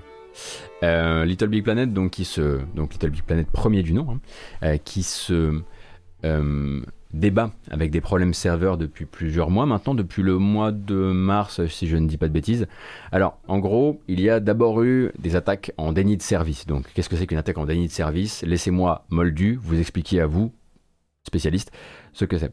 Euh, on parle en gros d'inonder d'informations un serveur ou plusieurs de manière à les rendre inactifs ou en tout cas euh, moins aptes à répondre aux besoins des joueurs. Le but étant de dire, bon ben voilà, euh, on va bombarder les serveurs de manière à ce que les joueurs ne puissent plus jouer à Little Big Planet. Bon, c'est arrivé par exemple durant le mois de mars, c'est arrivé aussi durant le mois d'avril. À chaque fois que Sony a essayé de remettre les serveurs en route sans changer euh, ses méthodes de sécurité, euh, enfin ses mesures de sécurité, et ben il s'est euh, ils sont retrouvés à avoir de nouvelles attaques en, DDoS, pardon, en DOS, et du coup ça viendrait a priori selon des informations captées par Eurogamer, alors là ça devient vraiment triste à mourir, ça viendrait en fait hein, d'une personne seule qui tellement fâchée euh, contre euh, la série Little Big Planet et surtout euh, son refus de sortir un quatrième épisode, eh bien cette personne se serait dit eh ben je vais casser le fun de tout le monde dans le petit jeu mignon. Euh, donc ça fait plusieurs mois maintenant. Euh, oui, effectivement, ça nous rappelle le mec de Rainbow Six. Euh, ça fait plusieurs mois maintenant que le jeu est donc en proie à de nombreuses attaques, des cyberattaques, on va dire ça comme ça. et du coup, Sony, eh bien, cherchait justement une manière bah, d'améliorer la sécurité de ses serveurs. Donc, ils ont amélioré la sécurité des serveurs, ils les ont remis en ligne en mai, et c'est là que la manière que cette personne a eu de nuire au jeu a changé et ça a forcé du coup Sony à refermer entièrement les serveurs de Little Big Planet très récemment. Il y a quelques jours, ils ont posté un tweet pour confirmer le fait euh, qu'ils étaient, bah, confirmer qu'il y avait bel et bien euh, des soucis euh, vis-à-vis du contenu du jeu, puisque le contenu du jeu avait été modifié par la personne en question qui avait fait de l'injection de code. Et là, ils ont été obligés de couper les serveurs très très vite, et bien tout simplement parce que désormais, en jouant à Little Big Planet, et bien en se rendant sur des niveaux créés par la communauté, on pouvait trouver par-ci par-là des pancartes, des petits écriteaux dans les menus, voilà, avec du, du, propos offensant, du propos haineux, du répréhensible par la loi aussi, euh, sachant que bon, l'injection de code de base, j'imagine que la loi euh, devrait pas trouver ça tout à fait, euh, tout à fait dans, comment dire, bien vu non plus. Et du coup, Sony a décidé de couper les serveurs plutôt que de continuer de recevoir des screenshots de gens qui sont là et qui disent pourquoi je me fais insulter par le jeu SVP Sony euh, Du coup, ils ont posté un message. Nous ne prenons pas ces attaques à la légère, et tout particulièrement quand elles ciblent de loyaux membres de notre communauté. Tu m'étonnes parce que les gens qui jouent encore à LBP1, on peut, je pense, les appeler loyaux membres de la communauté. Merci de votre compréhension. Euh, du coup, a priori, euh, ils vont devoir revoir leur sécurité, re-revoir la sécurité du jeu s'ils veulent le remettre en, en activité. Et j'imagine que pendant ce temps-là, la police est probablement en train de faire son travail.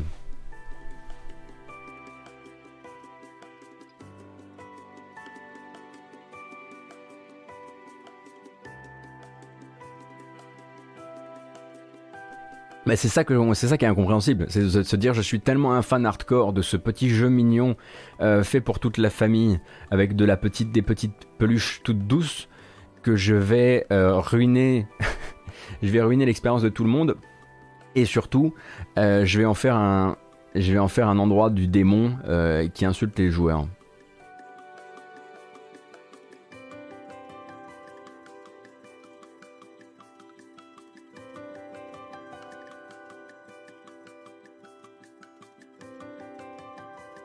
C'est vrai que c'est un peu ce que tu fais, Von vis-à-vis de ces matinales. C'est comme ça que je le vis en tout cas.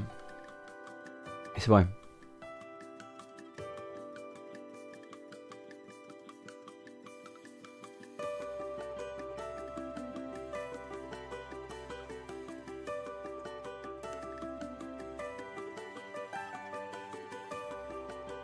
C'est vrai qu'elle est douce cette petite musique. Écoutez, je vais quand même pas vous laisser euh, dans les petites douceurs de Little Big Planet.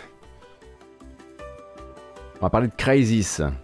Allez Allez Crisis donc, alors vous savez que Crisis premier du nom a déjà été remasterisé euh, et il semblerait que euh, voilà, des suites de, récents tweets du compte Twitter officiel de la série Crisis, eh bien le deuxième soit en route aussi vers une remasterisation alors on dit vraiment remaster, hein, parce que c'est pas du remake.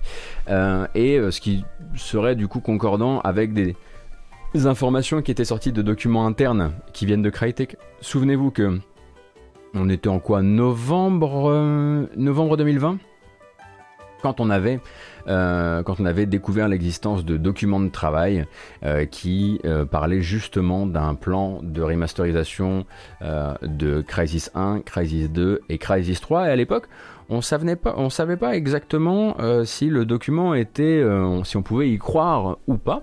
Euh, alors la première évidemment validation de l'éventuel du côté de l'aspect crédible du, document, c'était l'annonce pas très très longtemps plus tard du remaster de Crisis 1. Et là, on a Crisis 2 qui arrive, donc ça a été a priori confirmé. On n'a pas encore de bande-annonce, mais en gros, si vous, voulez, si vous voulez, vous avez le compte Twitter officiel de Crisis qui a donc tweeté la phrase They used to call me prophet, qui est donc la phrase un peu d'introduction euh, du personnage euh, dans Crisis 2. Et ensuite, un deuxième tweet dans lequel il y a l'emoji avec les yeux qui regardent de côté, qui est pour une raison qui m'échappe, devenu l'emoji officiel de tout teasing qui se respecte sur Internet. Même moi, je l'utilise, c'est dire. Et du coup, semblerait qu'on fasse donc route vers euh, un Crisis 2 Remastered. Quand? Je ne sais pas exactement. Euh, il risque très probablement de profiter de l'E3, euh, exactement Cachou, de profiter de l'E3 pour confirmer tout ça. Mais là où c'est intéressant, en revanche, c'est que si ces deux jeux doivent apporter une sorte de crédibilité supplémentaire euh, aux documents de travail de Crytek euh, de novembre 2020, il y a des choses à dire. Parce que qu'est-ce qu'on avait dans ce document Encore une fois, on, entre, on entre à Rumorland à ce moment-là, hein, puisque voilà, on est donc sur un document euh, qui ne, voilà, le seul fait que certaines des choses qui se étaient dans ce document se sont réalisées ne veut pas dire que tout ce qui est dans ce document va se réaliser. Hein, c'est mécanique. Euh, mais le, le, truc le plus important, euh, c'était Crisis Next. Crisis Next, laissez-moi vous raconter Crisis Next, Battle Royale dans l'univers high-tech de Crisis, alors défini comme, et je vous cite, un free-to-play dans lequel plusieurs centaines de joueurs s'opposeraient dans des combats à grande vitesse, customisation visuelle, pouvoir varié pour votre nano-combinaison, spectacle visuel total, la recette de l'expérience de live stream ultime.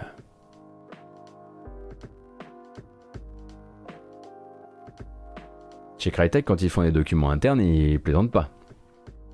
Donc on est vraiment sur, voilà, le jeu est créé pour être incroyablement live streamable et incroyablement chouette à regarder. donc ça, ce serait donc pour Crisis Next, mais ce n'est pas le seul projet qu'il y a dans ce document. On parle aussi d'un épisode réalité virtuelle spécial de Crisis. On parle d'une suite à Robinson ou Robinson The Journey, qui était un de leurs premiers jeux en réalité virtuelle. On parlerait donc d'une suite à celui-ci, une version mobile de Hunt Showdown, ce qui pas complètement con, hein, vu qu'à mon avis il y a des territoires qui pourraient se faire grand grand plaisir euh, à découvrir une version donc, euh, enfin notamment en Asie on imagine, euh, qui a quelque chose à faire avec Hunt Showdown, mais également, et alors là c'est du petit lait, on avait donc Crisis Next que je vous ai raconté à l'instant, hein, avec tout ce que ça peut, tout ce que ça peut voilà, vouloir dire. Également un Rise Next. Rise Son of Rome Next. Et c'est là que ça devient intéressant, parce qu'à côté de ça, on avait un autre, euh, une autre rumeur qui, elle, date euh, peut-être de la fin de l'année dernière, où il se racontait que Crytek serait peut-être au travail sur un jeu multijoueur exclusif à l'écosystème Xbox. Et Rise était un voilà, jeu écosystème Xbox. Est-ce qu'on pourrait demain avoir un Battle Royale avec des formations tortues?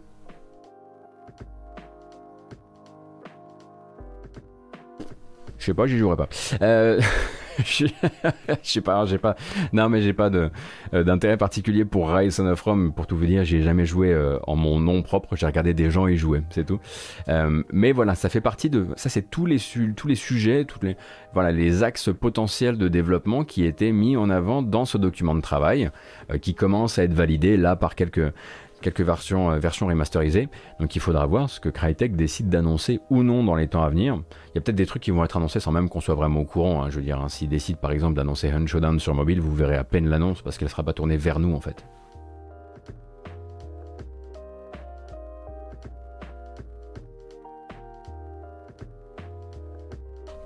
À quel moment dans les documents, documents internes tu parles comme un document presse? C'est des docs internes qui sont prévus pour être leakés? Bah non, c'est des docs qui sont faits pour parler avec des investisseurs.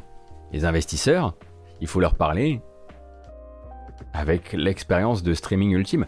Justement, quand ils nous en parleront à nous, ils diront pas l'expérience de live stream ultime, ils diront l'expérience de jeu ultime, puisque vous, vous êtes joueur. Mais l'investisseur, lui, ce qu'il aimerait bien savoir, c'est Ok, mais est-ce que ça va twitcher à mort? Oui, ça va twitcher à mort, voilà pourquoi c'est l'expérience de streaming ultime.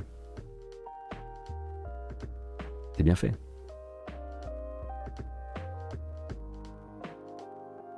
Et c'est intéressant parce que du coup, ça nous amène vraiment sur encore euh, cette, euh, cette idée du... Euh, ben, si ça devait se réaliser, bien sûr, rien n'est certain, et eh ben, ça nous amène sur, ce, sur quelque chose de très proche finalement de la méthode Activision actuelle, dont on parle beaucoup. donc, on prend sa petite, son petit pool de 2, 3 max licences, et on va essayer voilà, de multiplier les points d'entrée. Bon, là, il y a Hunt, par exemple, qui pourrait, qui est un jeu qui mériterait, à mon avis, de marcher beaucoup plus qu'il ne marche, malheureusement. Euh, mais à côté de ça, Crysis, si, voilà, s'ils arrivent à en faire effectivement d'un côté euh, un Battle Royale et de l'autre autre chose un jour.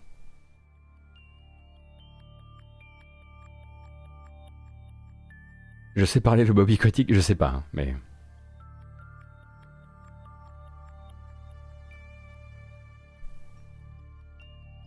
Je sais pas si je parle couramment le Bobby Kotick ou pas. Et on continue. Aussi, il faut, faut, foncer. Euh, donc, Metro Exodus. Metro Exodus, euh, bon, bah, de ce côté-là, euh, rien de bien surprenant. Là, on va parler de l'Enhanced Edition PC. Donc, pas de nouveau contenu, pas d'annonce majeure, rassurez-vous, mais, mais, quand même quelque chose d'intéressant. L'ajout sans trop ni que 4 Games ni que Deep Silver ne décident d'en parler euh, aux joueurs, dans le dernier patch, d'une compatibilité intégrale des manettes DualSense PS5 sur la version PC du jeu. Et quand on dit donc compatibilité intégrale, on parle donc du retour haptique, détaillé comme sur PS5, ainsi que de la gestion des gâchettes adaptatives. Et tout ça sans en parler avec les gens. Il a fallu en fait qu'un redditeur euh, s'empare de l'affaire et en fasse la démonstration. Hein. donc il a posté sur les réseaux, depuis ça a été euh, corroboré de partout puisque les gens du coup bah, ont vu le truc et se sont dit oh bah vas-y je vais essayer chez moi. Mais vous avez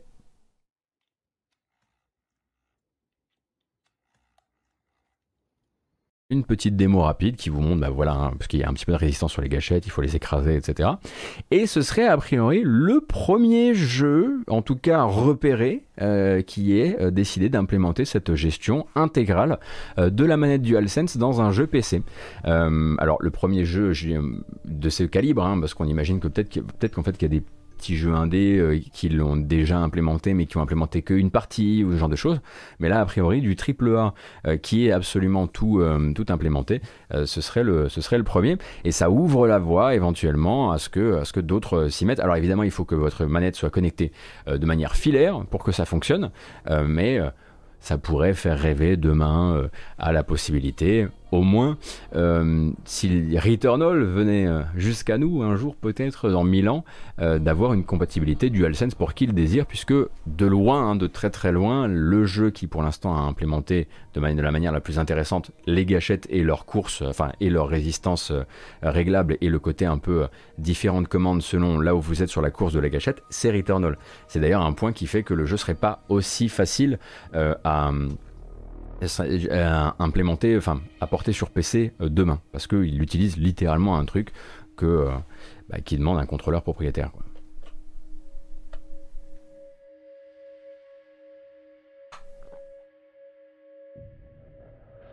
de me faire agresser par mon mug là ou... Mais où? En vrai, c'est Astro le premier. Edgrim, ouais. Euh, alors j'ai pas dit que j'ai pas dit que c'était le premier jeu à utiliser euh, euh, toutes les toutes les features, mais vraiment là en termes de, c'est-à-dire que Astro va oui te mettre de la résistance sur les gâchettes, mais Returnal en fait, tu as des commandes différentes selon que tu es en bas ou en haut de la gâchette. Donc en fait, c'est juste des, des trucs que tu ne pourrais pas réaliser. Ça changerait le gameplay si tu y jouais avec une manette euh, une manette Xbox. Ce qui n'a rien à voir avec le fait d'avoir des gâchettes qui résistent ou non. Euh, et en ça, euh, voilà. Astro aussi, mais à quel moment, Dom?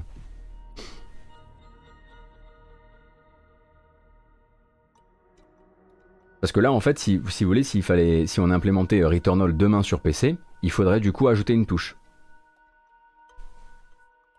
Qui oublie, enfin, il faudrait ajouter une touche pour avoir le mode d'utilisation alternative des gâchettes.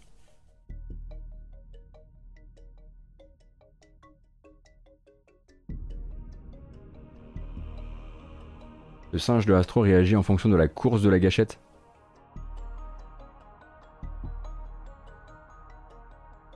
Ah oui, non, non, mais attendez, je, suis pas, je suis pas clair. Je suis pas clair. Euh, oui, mais on a aussi les gâchettes progressives sur les jeux de bagnole, ça n'a rien à voir. En fait, là, qu'il faut aussi qu'il y ait la résistance pour avoir justement la compréhension exacte de ce qui se passe. Parce que si j'ai bien compris, c'est si on enfonce un peu les gâchettes, on sprint. Si on les enfonce à fond, on sprint et on tire. Donc il faut vraiment avoir la résistance entre les deux. En tout cas, Pipo me l'expliquait comme ça.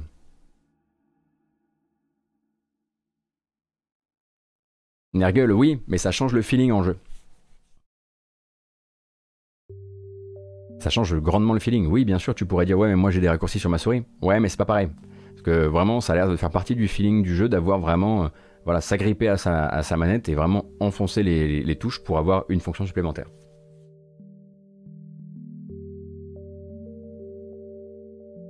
Enfin là, le problème c'est que je parle d'un truc auquel j'ai toujours pas accès, hein.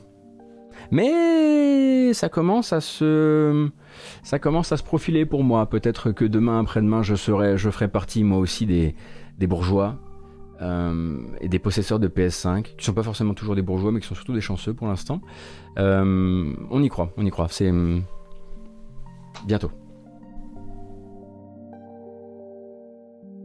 Mais oui, effectivement, et on en parle beaucoup comme ça. On parle comme quelque chose de. Euh, voilà, appuie un peu, active la visée, appuie à fond, enclenche le tir secondaire. Et oui, ce ne serait pas remplaçable. Voilà. En tout cas, c'est ce qui revient à chaque fois. C'est cette impression que ce ne serait pas remplaçable.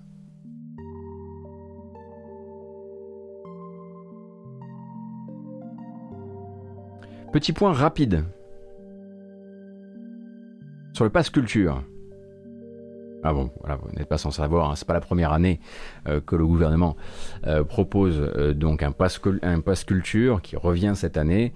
Hein, donc à un moment un peu charnière où effectivement c'est plus de passe nourriture que, que les étudiants euh, précaires auraient besoin, mais le pass culture, il était déjà là, était déjà implémenté. Euh, donc, euh, donc voilà, on le refait cette année avec un montant. Attention, on va parler du montant, c'est important. De 300 euros pour les jeunes de 18 ans qui donnent accès à des livres, des films, des instruments de musique, des places de ciné. Donc ça, c'est des biens matériels, mais aussi à du numérique, abonnement en streaming, abonnement presse, musique, etc. Et même des jeux vidéo, mais, mais, mais pour remettre un peu de contexte, parce qu'il y a très peu de jeux vidéo, et pourquoi jeux vidéo? Euh, Pourquoi il y en a peu? Alors pourquoi il y en a peu? Déjà parce que les conditions euh, d'éligibilité sont très complexes. Il faut donc que, donc c'est le développeur qui décide de donner euh, accès à son jeu. le développeur doit être français. le jeu ne doit pas contenir de violence et c'est gracieux. Et oui, comme les alors contrairement justement aux objets physiques, euh, aux instruments de musique, euh, aux places de ciné, euh, aux livres, aux films, etc. les gens, enfin les sociétés qui décideront de mettre à disposition le jeu ou l'abonnement de presse ne récupèrent rien. C'est-à-dire que c'est de l'argent magique, si vous voulez.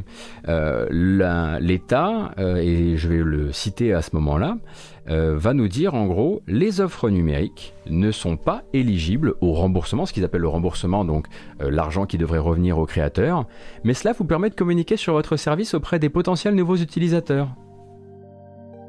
Donc le gouvernement peut en visibilité les développeurs de jeux vidéo, quoi. Ça. Et il y a littéralement une phrase qu'il dit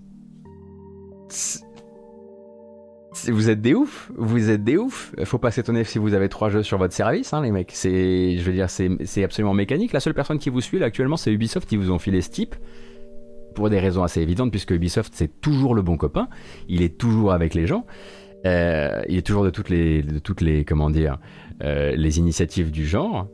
Euh, mais voilà. Donc en gros, alors il faut savoir que pour les e-books, ils ont trouvé une solution. Euh, parce que bon, les e-books, du coup, c'est pas du matériel, c'est du dématérialisé, mais pour les e-books, ils ont trouvé une solution. En revanche, euh, pour euh, les créateurs de jeux vidéo ou pour les organes de presse, Canard PC par exemple, qui pourrait décider de se mettre là, décider de se dire voilà, oui, voilà, bah, effectivement, on va, faire de la visibilité sur les jeunes, sur les 18-25, mais on, va profiter de cette bourse du gouvernement qui donc, en plus, brandit justement ces 300 euros comme étant une vraie somme qui veut vraiment dire quelque chose. Alors, elle veut dire quelque chose pour les objets, pour les instruments de musique, c'est merveilleux, bien sûr. En revanche, pour la création et pour l'aide à la création, ce sera Tintin. Donc si vous ne voyez pas demain beaucoup beaucoup euh, de jeux euh, dans euh, ce catalogue de jeux du, du Pass Culture, vous saurez pourquoi.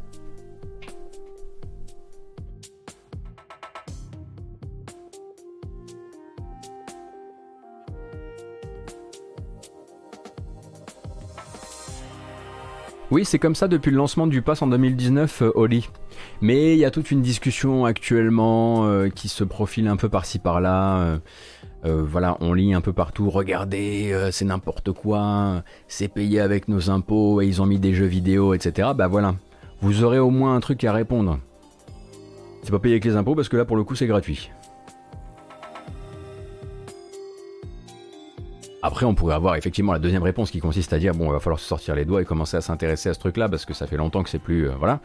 Hein, euh, que, que, les gens qui, estiment que, ce n'est pas de la culture bah, sont des ringards. Ça, on a compris. Euh, mais effectivement, voilà, ça pourra vous apporter demain, peut-être, un élément de réponse. Je sais pas, dans les futurs, dans les futurs repas familiaux vaccinés, non pas distanciés, mais vaccinés. Et puis comme vous voyez, en fait, hein, ça a beau faire plusieurs années que c'est comme ça, parce que c'était déjà comme ça dans les, dans les éditions précédentes, et les gens découvrent encore que les créateurs ne sont pas remboursés.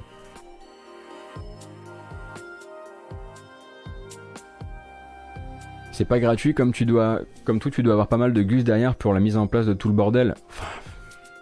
Ah, mais c'est quand même les, c'est quand même, c'est les, il n'y a même pas de curation puisque c'est les créateurs qui soumettent leur jeu. Effectivement, il y a vérification, etc. Mais c'est des coûts qui sont minimes par rapport au fait de rembourser le créateur. Enfin, j'espère. Euh, j'espère. C'est quand j'expire et, que j'espère. Oui, bien sûr, il y a les frais de la plateforme. Il y a toujours des frais de plateforme.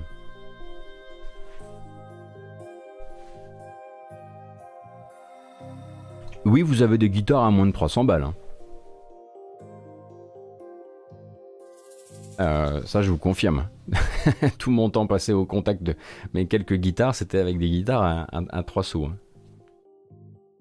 Des guitares en papier. Bah non, mais commencez pas à faire les esthètes. Hein. Là, il faut juste que le machin, quand on gratte, euh, il soit accordable, quoi. C'est déjà pas mal. Comme dirait mon livreur, un colis, c'est déjà pas mal.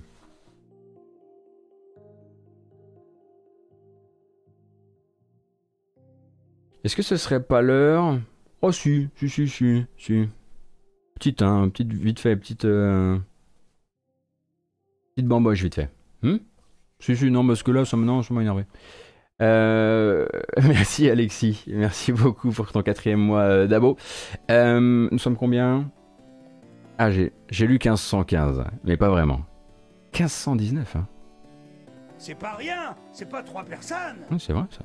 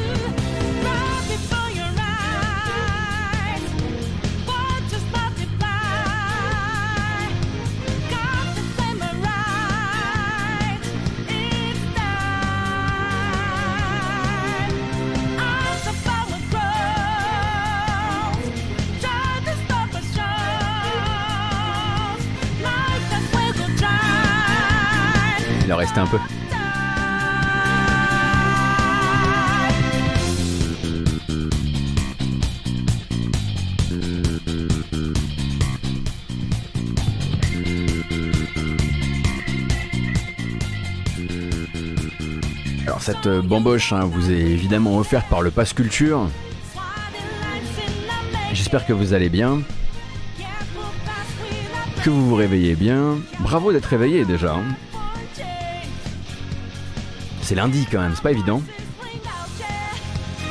Et on va continuer ensuite avec quelques news encore. Et puis ensuite on partira sur euh, les quelques trailers du matin. On est plus ou moins dans les temps pour le moment. Et j'espère que ça vous plaît. Pour rappel, la, bamboche et les news autour, qu'on appelle la matinale, c'est lundi, mardi, jeudi, vendredi de 9h à 11h30. Et les grâces matinales, c'est de 13h à 15h30 le mercredi. C'est le jour des enfants. Enfants. On est parti? Je pense qu'il faut qu'on... En revanche, on fait plus la fête. La bamboche, c'est terminé. Eh oui. Bah ça va, c'est grand luxe pour le retour, pardon, hein, mais...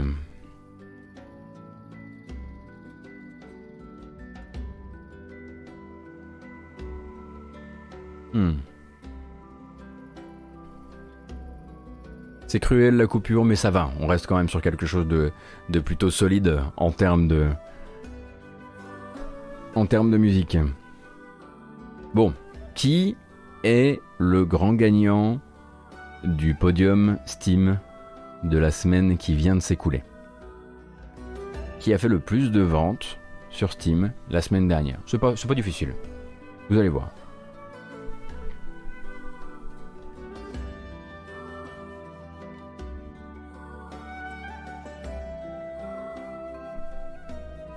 Alors, effectivement, effectivement, euh, Resident Evil euh, Village est encore dans le top 5. Mass Effect Legendary est encore très haut. Pensez effet d'annonce, pensez nouveauté, pensez euh, presque pas normal. Days Gone, évidemment.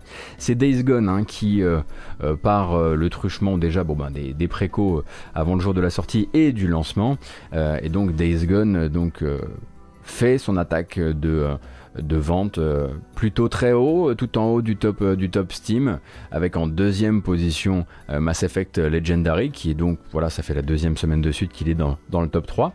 Et puis en troisième position, pour vous mettre un petit peu de, de contexte, ou on va dire de... remettre ça un peu en perspective, le troisième c'est la précommande de, de Biomutant. donc c'est rassurant, euh, quelque part quand même. Quatrième position, Resident Evil Village. Cinquième position, Subnautica Below Zero, qui se maintient encore un peu. Et puis ensuite Red Dead Redemption 2, qui devait encore être euh, au cœur d'une euh, au cœur d'une quelconque d'une quelconque promo. The Witcher 3, It Takes Two, qui s'accroche, et Cyberpunk 2077, qui j'imagine que quelqu'un a dû prononcer le jeu quelque part, et du coup, bah, il remonte dans le top des ventes.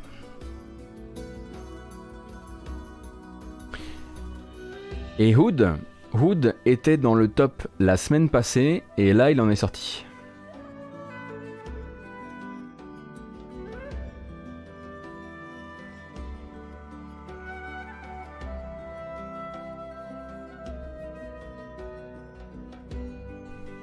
Moins de 33% pour Red Dead 2. Ouais, ceci expliquant cela.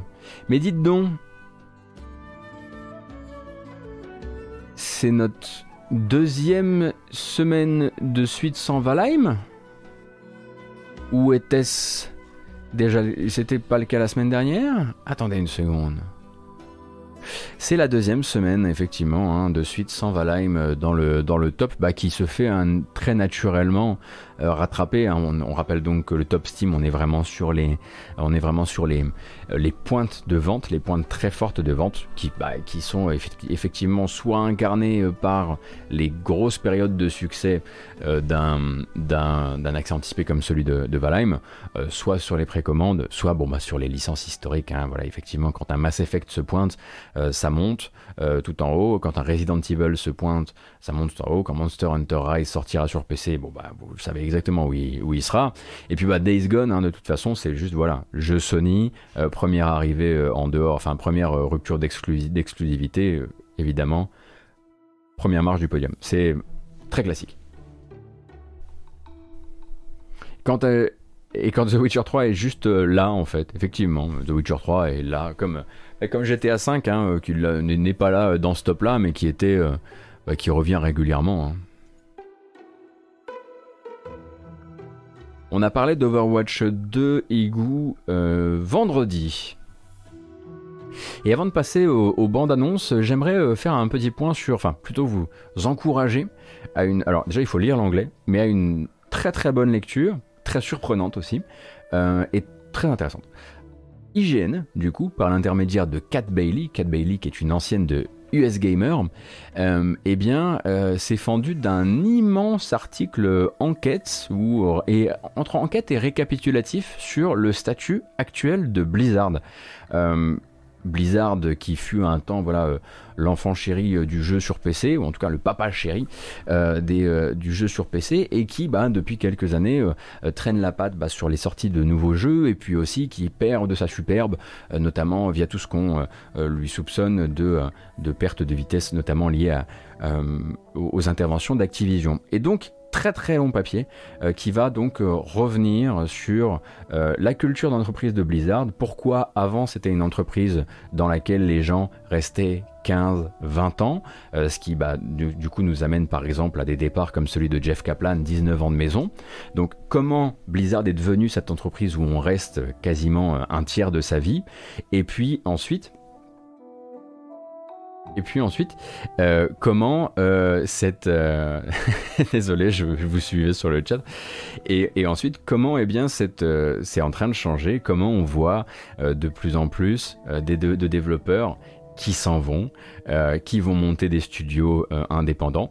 Euh, l'article revient notamment sur un truc assez intéressant, c'est qu'on pourrait croire qu'actuellement, quand, quand Mike Morhaime monte Dreamhaven, quand on voit monter Frost Giant, etc., la plupart des studios qui se montent, c'est fait en totale bonne intelligence avec les boss de Blizzard. C'est-à-dire que c'est pas des gens qui claquent la porte, c'est des gens qui du coup s'en vont, qui sont souvent en plus gentiment, comment dire, accompagnés à la porte limite par la famille, qui leur souhaite bon vent, qui leur fera peut-être même de la publicité demain, et, euh, et que le but c'est de ne pas créer de mauvais sang. C'est pour ça que par exemple il est très difficile pour Cat Bailey, dans son article, d'aller voir des anciennes Blizzard qui ont monté des nouvelles sociétés pour leur faire mal parler de Blizzard, parce que tous disent la, même chose. Euh, nous en fait... Euh, on préfère, on est en super bon terme avec la boîte et globalement ils nous ont laissé partir avec des conditions préférentielles. du coup en fait voilà nous on peut pas trop comment dire, vous dire de sales choses par rapport à ça. En revanche, on peut, dans l'article quand même déceler les graines de cette déception chez les développeurs qui les amène à quitter cette famille avec qui ils ont été pendant parfois 10, 15, 20 ans, notamment ce fameux incubateur à nouvelles idées, la, duquel euh, est né Overwatch il y a longtemps, mais qui ne produit plus rien. On avait euh, notamment Jason Schreier quand il travaillait, encore chez Kotaku qui nous avait raconté comment en 2019 avait été annulé un FPS StarCraft. Bah, Cat Bailey confirme que ce FPS StarCraft a bel et bien euh, été annulé et que bah, c'est de là qu'une série de créatifs se sont dit non mais merde là j'en ai trop marre, ça fait je sais pas combien de temps que j'ai pas sorti un jeu, je me casse, ils m'ont annulé mon FPS quoi. Et du coup, l'article revient aussi sur les coups durs en interne, les, licenciements de personnel, notamment les gens qui travaillent sur le support, euh, et sur comment justement ben, euh, les licenciements de ces personnels ben, ont un impact, pas uniquement moral, mais aussi sur le travail des gens qui restent, parce qu'une partie du travail qui, des personnes licenciées se retrouve à retomber sur les personnes qui restent, les coûts au moral aussi, hein, que ce soit effectivement le recrutement d'un ancien cadre du camp Trump, hein, Brian Bulatao, du côté de chez Activision, qui a un petit peu, euh, qui a, d'immenses casseroles, euh, qui a manifestement bah, créé, pas mal de, créé pas mal de dissensions au sein de Blizzard. Et puis cette fameuse BlizzCon 2018, hein, sur laquelle euh, l'article revient aussi, où en fait Diablo 4 n'était pas prêt pour être montré, Overwatch 2 n'était pas prêt pour être montré. Ils avaient en gros juste le temps très très vite de préparer viteuf une annonce autour bah, de Warcraft 3 Reforged et du coup de faire de Diablo, Immortal euh, un événement presque principal et trop principal avec les résultats euh, qu'on connaît et les résultats aussi sur le moral des, des développeurs. Et donc autour de ça, c'est un article qui va aussi vous raconter ce qui se passe en interne d'un point de vue financier, comment une société qui n'a plus rien sorti de nouveau depuis 5 ans avec euh, Overwatch, eh bah, est aussi en train bah, de raboter par-ci par-là les bonus aux employés, les bonus qui sont indexés bah, sur les chiffres euh, que fait euh, Blizzard. Comment actuellement on est moins bien loti d'un point de vue financier quand on travaille chez Blizzard qu'à la grande époque où sortaient des jeux, qu'à la grande époque où les BlizzCon étaient des événements absolument mondiaux, etc., etc. Donc vraiment grosse grosse lecture que je vous recommande avec bon, euh, voilà, des, rappels aussi euh, qui permettent de vraiment remettre en lumière euh, et de remettre du contexte dans ce qu'est Blizzard aujourd'hui et ce qu'ils ne sont plus, et ce qu'ils ne sont plus même pour Activision. C'est-à-dire que, ah on, en parlait quand on avait fait les, bilans financiers, mais Activision aujourd'hui est la Blizzard pardon est la branche d'Activision qui rapporte le moins. King rapporte plus. Activision et Call of Duty rapportent plus. Et de fait, Blizzard étant le mauvais élève, celui qui rapporte le moins, c'est aussi celui qui a le moins, euh, de pouvoir sur la culture d'entreprise. Parce qu'en gros, il y, a une, citation qui a un moment qui est assez géniale, qui dit en gros, dans les grosses, dans les grosses boîtes, celui qui fait l'argent, c'est celui qui pose la culture d'entreprise. Nous, actuellement, chez Blizzard, on est plus ceux qui font l'argent. Donc voilà, si vous vous demandez un petit peu hein, comment ça se passe, quel est le niveau d'interventionnisme d'Activision euh, dans les opérations de Blizzard, c'est un article qui ne peut pas toujours raconter à mon avis tout ce que c'est euh, tout ce que c'est Cat, Bailey, euh, parce qu'à mon avis tout ne peut pas être dit. Il y a probablement aussi parfois des fois où elle a pas trouvé les bons interlocuteurs, notamment quand elle essaie d'en savoir plus un petit peu sur ce que, sur à quel point Activision euh, est en train de casser Blizzard en dehors des licenciements, plus sur le côté éditorial des choses. Là, elle a plutôt des réponses en mode euh, vous seriez surpris de savoir à quel point euh, Activision nous laisse tranquille. Mais voilà, je pourrais vous recommander effectivement des des jeux pour ce, pour ce midi et on va vous en recommander. Mais il y a aussi cette très très grosse lecture que je recommande très chaudement. Ouais. Et puis surtout, c'est chez IGN, quoi. Depuis quand chez IGN on emmerde les gens? Depuis quand chez IGN on vient, on va euh, chercher des, pouces sur la tête d'Activision, quoi? Qu'est-ce qui leur arrive en ce moment chez IGN Ça fait super plaisir. Alors, c'est pas surprenant pour qui connaît les écrits de Cat Bailey, parce que euh, sur, US Gamer, euh, bon bah voilà, c'était déjà, ça rentrait un peu dans l'art sur ce genre de sujet et ça allait chercher des infos, mais ça c'est en train de leur faire tout drôle. Entre le moment de la lettre ouverte contre, contre les gens qui possèdent IGN, ça, et effectivement, les gros articles qui revenaient en fait, qui allaient faire du contrario par rapport au tapis rouge qui, avait qui a été fait à Six Days in Fallujah, où à côté de ça, il y avait Rebecca Valentine, qui, de chez IGN toujours, qui était en train d'étudier pourquoi faire un tapis rouge justement à Six Days in Fallujah, c'est pas forcément une bonne idée. Il se passe des choses actuellement hyper intéressantes en termes de journalisme chez IGN. C'est l'époque quoi. Merci Lunali, merci beaucoup pour ton prime, merci Belette également.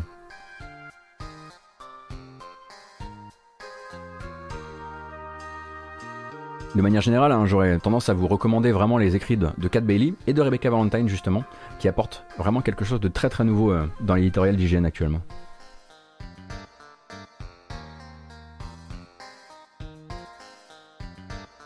Et c'est l'heure du Pôle emploi gaming. On va faire ça vite parce que je sais que vous trouvez ça intéressant, mais vous trouvez aussi que ça peut aller.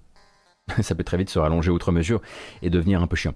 Euh, du coup, le Pôle emploi gaming, qu'est-ce que c'est? C'est lundi, Bon, c'est férié en plus, vous êtes là en train de vous dire est-ce que je partirai pas sur une reconversion? Ou, ou, ou je changerai peut-être euh, de studio et j'ai récupéré vite fait, vite fait, vite fait quelques petites annonces qui sont passées sur la FJV que vous pouvez trouver très simplement. J'ai pas des, j'ai pas un téléphone rouge particulier, elles sont disponibles sur internet.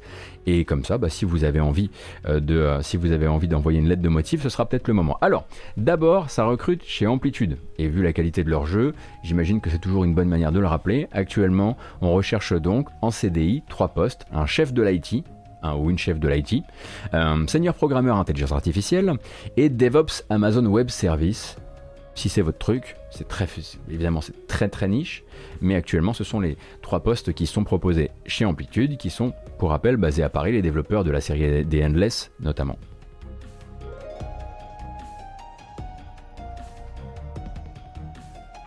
Ah oui, c'est pas férié, c'est le jour des vieux. Pourquoi je dis férié à chaque fois? Parce qu'il y a des gens pour qui c'est férié. En tout cas, ils font le pont. En tout cas, il se passe quelque chose. Bref, chez Evil Empire, et là on retourne à Bordeaux, donc le studio qui a été monté vraiment pour travailler sur tous les contenus qui sont liés à Dead Cells et uniquement à Dead Cells, eh bien on cherche actuellement un game designer en CDI. Pardon, euh, madame, je disais DevOps euh, Amazon Web Service parce que ça me semble niche comme ça, mais effectivement, peut-être que ça l'est pas du tout dans le milieu.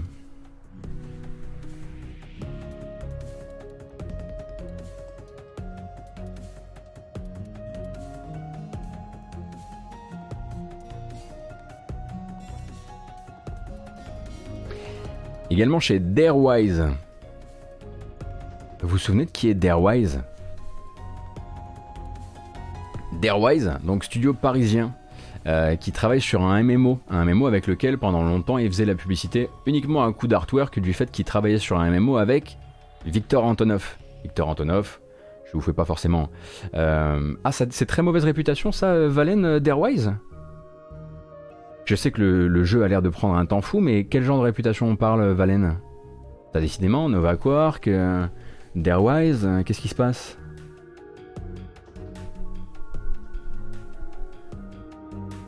Si t'as des informations, ça peut nous intéresser. Hein. J'ai eu quelques échos de Darewise aussi, très mauvaise culture d'entreprise, très toxique. On passe.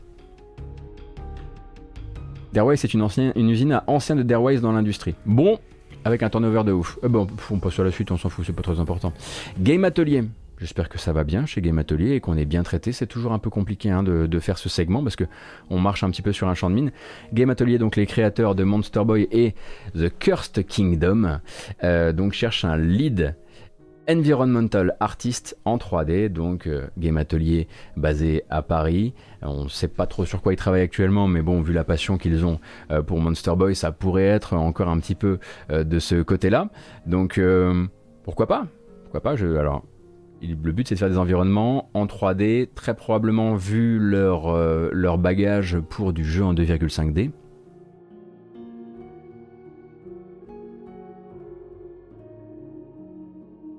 Et, et, bon après là je l'ai mis parce que bon ben, clairement il y a peut-être des gens qui voilà qui euh, qui ont pas forcément voilà chacun fait ses choix. Mais il y a une très très très très très grosse passe d'embauche actuellement chez Quantic Dream. Voilà, il y en a partout. Hein. Il y a de tous les postes environ, dans quasiment tous les domaines, euh, ça recherche actuellement chez Quantic, même dans le mobile d'ailleurs. Je vous laisse vous, vous renseigner euh, si c'est votre truc.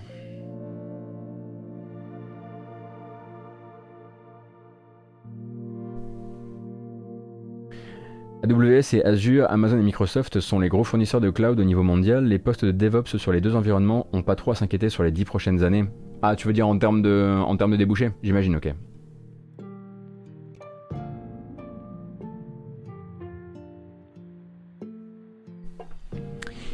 Et nous, on ne parlera pas d'Epic versus Apple aujourd'hui, si ce n'est pour vous dire que. Il possible que la juge, elle ait un peu mangé Tim Cook l'autre jour qu'elle lui a un peu marché dessus. C'était bien. Possible que... Disons simplement que la juge elle a compris et que a priori de ce qui s'est passé au niveau des questions qui ont été posées à Tim Cook, euh, la fameuse, les, fameuses, euh, comment on les appelait? Les no steering rules, souvenez-vous, hein, on en avait parlé ici, la possibilité donc pour les développeurs de mettre des liens sur leur application qui disent acheter mon contenu supplémentaire à un meilleur prix sur mon site, soit quelque chose qui l'intéresse vraiment très très fort pour la suite, puisque ça permettrait de donner raison un petit peu aux deux, tout en, tout en, tout en déboutant un petit peu les deux aussi, et de garder le consommateur en ligne de mire. Donc a priori, en gardant aussi la partie euh, sécuriser de l'App Store et en préservant ça.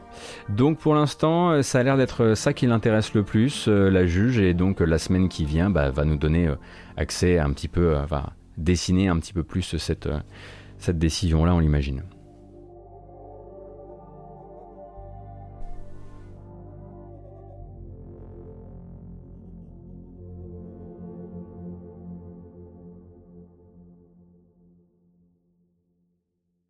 Ah oui, il y a eu le moment incroyable, effectivement. Ça, il faut le dire parce que c'est trop rapide. Hein. Je l'ai pas préparé, mais c'est quand même trop bien. Euh, le moment où on, va, on demande à Tim Cook, euh, mais l'App Store, ça fait de l'argent? Et il dit, euh, oui, je, oui, je crois. Et ça génère combien d'argent l'App Store? Là, il dit, je sais pas, faudrait faire le calcul. Mec, pas ça. pas ça, quoi. Dis pas que t'as pas fait le calcul. Dis pas que t'as pas quelqu'un dont c'est le boulot. Dis pas que t'as pas une équipe dont c'est le boulot. Et euh, non, bah voilà encore un des grands moments du. Euh, un, des grands moments de ce, de, ce procès. Il n'a pas été bon, hein, Tim Cook, euh, honnêtement. Hein. Vous avez plein d'articles, notamment sur The Verge, qui vous racontent un petit peu un petit peu tout ça. Et à chaque fois, voilà, il, il était à côté de ses pompes. Il avait soit volontairement pas amené les chiffres, soit volontairement ignoré les chiffres des autres. Euh, et, euh, et je pense que je pense que c'est ça risque effectivement d'être euh, un des pivots en fait parce qu'on avait l'impression on avait vraiment l'impression que la juge elle allait bouffer les mollets de, de Tim Sweeney quand ça a été son tour il y a une semaine et demie. Et on se disait oh là là là là ça a l'air de partir plutôt comme ça. Mais quand je vois comment elle s'est baffrée Tim Cook et quand on lit tous les résumés à mon avis elle avait surtout envie de, de manger du riche. Et c'est rigolo du coup. Ah bref pour l'instant, il n'y a évidemment aucune décision, euh, euh, aucune décision légale qui a été prise. Euh, on verra évidemment comment tout ça, ça va transfigurer demain vraiment euh, changer le visage du, développement et surtout de la distribution de jeux, et notamment sur mobile. Mais, euh, mais euh, bah, ça va rentrer dans les livres d'histoire du jeu vidéo, cette petite affaire, je pense, quand même, quoi qu'il arrive. Hein, c'est un, procès, dont on se souviendra. Si la juge arrive à plier ça rapidement et à empêcher les appels, à, les appels on va dire, en tiroir et la procédure qui dure des mois et des mois et des mois, voire des années.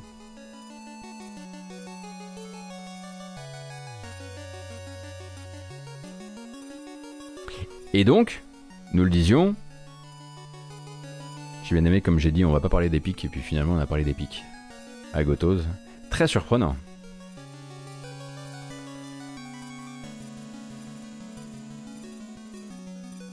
Alors, qu'est-ce que c'est que ça? Arrivé en accès anticipé sur Steam le 1er juin. Le 1er juin. Le 1er juin. Que dire? Le 1er juin, Euh, c'est dans quelques jours à peine, donc on parle d'un jeu qui s'appelle Going Medieval, Going Medieval, et dont le but sera de vous faire construire, gérer un château, mais aussi le protéger. Il faut pas faire attention à la musique du trailer qui effectivement euh, est très HBO dans l'esprit. Ça a l'air assez cool à jouer, je trouve.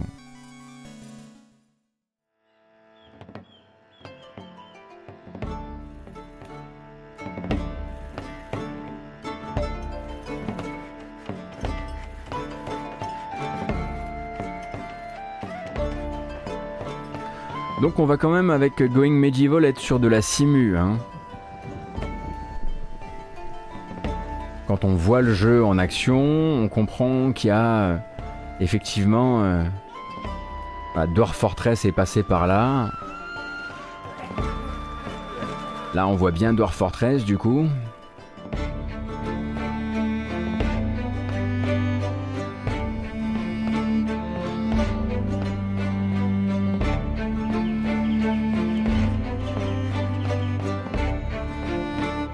Là aussi, on le voit bien, là.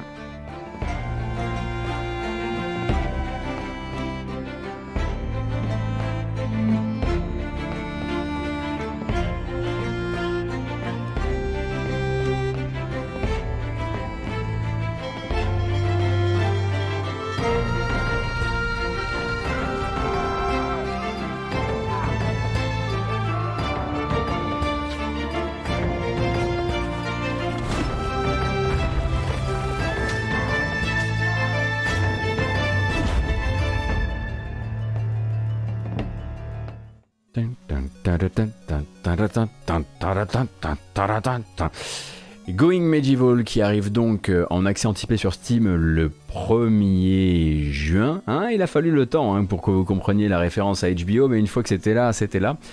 Euh, ça a l'air cool, mais ça a l'air genre bien prise de tête également, hein, parce qu'au niveau de la profondeur des systèmes, euh, on est sur les, les wannabe euh, Dwarf Fortress, euh, comme peuvent l'être par exemple Rimworld ou d'autres. Donc on verra un petit peu ce que ça, vaut. J'avoue que moi, le, voilà, le, jeu me, me rend curieux, notamment parce qu'il y a toute cette, toute cette partie où on gère aussi le château dans sa verticalité, c'est-à-dire aussi avec ses souterrains, aussi avec voilà, tout ce qu'on va creuser autour et en dessous.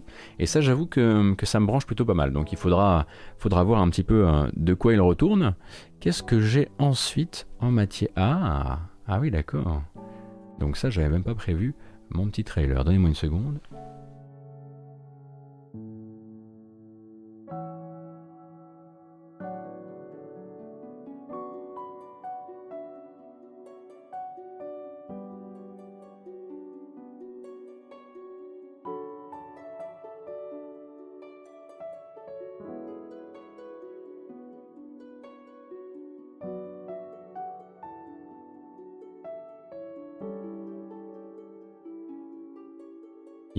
Une bonne annonce et du coup je suis parti vous la chercher. C'est. Ah oui. C'était il y a 5 jours, mais j'ai oublié de vous prévenir. Parce qu'à chaque fois que je monte le jeu, les gens se moquent.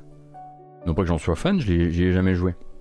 Mais Devolver annonce donc que le 2 juin, ce serait à l'arrivée sur Steam et Nintendo Switch de Sludge Life, qui est un jeu de vandale avec une, voilà, une esthétique.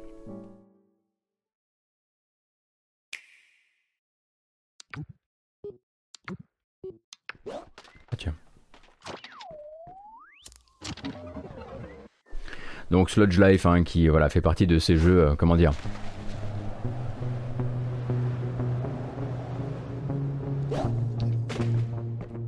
Avec un petit avec un petit peu un petit côté un peu euh, vous voyez un peu crapouillou un peu euh, un peu Mick and Mac Global Gladiator dans l'esprit du design. Et donc un jeu de graffiti auquel moi je n'ai jamais joué Gratos sur l'Epic, il a été gratos sur l'Epic. Hein. Et à la musique, on entend.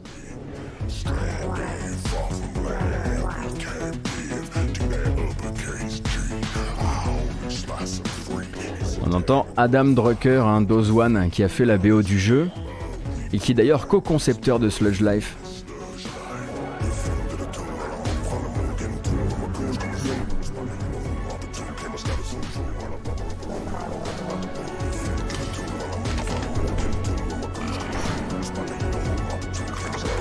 Qui a fait la BO de Hunter the Gungeon aussi. Voilà donc PC et Switch le 2 juin.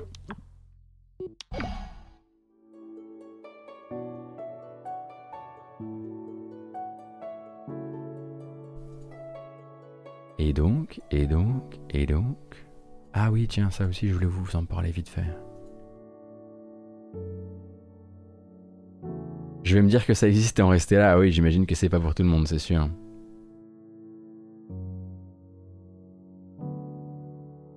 Alors, on l'avait. Euh, oui. Oui. Euh, oui, on va regarder ce trailer là, ok, pas de problème.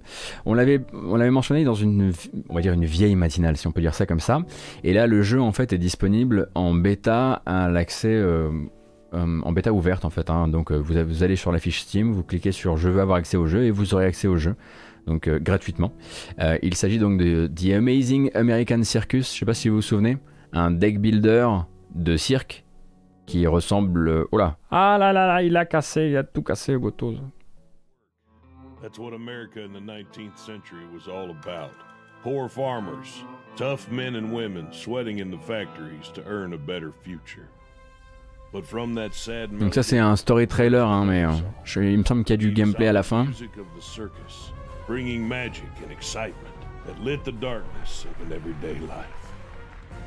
Once upon a time, during that marvelous era, a young drifter learned about the death of his good for nothing father. Soon, he also found out that he'd inherited from his old man. Ah, c'est sûr que le deck building, si vous en avez soupé, c'est pas celui-ci, c'est probablement pas celui-ci qui va vous réconcilier avec le genre. Now that sounded like a place to be and an adventure worth a try. Soon, with the help of his uncle, Surtout pas avec un trailer qui ne vous explique pas de quoi il retourne.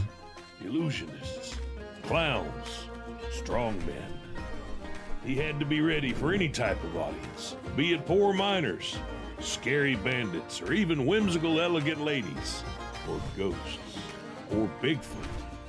Just about anything that the US of A could offer. Even sharpshooting Buffalo Bill and Annie Oakley, or genius inventors like Henry Ford and Nikola Tesla, Everyone wanted to visit the circus. He had to cross the whole continent, all for the sake of getting to the East Coast on time for Voilà, ça, ça ressemble déjà un petit peu plus au gameplay que vous allez avoir avec des représentations de cirque qui prennent la forme d'espèces de combats tactiques de deck builder. Et donc le jeu euh, peut être essayé actuellement sur Steam et ce de manière gratis. Vous allez sur la fiche Steam, vous cliquez sur accéder au jeu et vous pourrez vous faire votre propre euh, idée. Effectivement, c'est pas le jeu le mieux animé du monde, ça on l'avait déjà vu. Euh, oui, effectivement, il y a un côté un peu Darkest Circus, euh, Chine.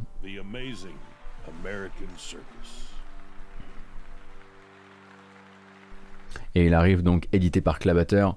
Il arrive le 12 août, donc vous êtes voilà sur de l'accès, l'accès à la démo, enfin à la bêta avant la grosse sortie estivale. Et, et, et on a terminé. Mais on ne pourrait pas partir sans au moins une recommandation très simple. Un jeu qui se finit en 15, allez 30 minutes si vous prenez le temps. Il est gratuit. Il n'a pas changé depuis... « 2003. En fait, il a changé un petit peu quand même. Puisque Samorost, premier du nom, est ressorti sur Steam, toujours gratuitement, avec un tout, des graphismes un tout petit peu plus affinés, et surtout de la nouvelle musique par Tomasz Dvorak, donc le compositeur attitré d'Amanita Design. Donc Samorost, c'est toujours absolument adorable. Et il y a même un tout petit trailer de rien juste pour se mettre dans l'ambiance.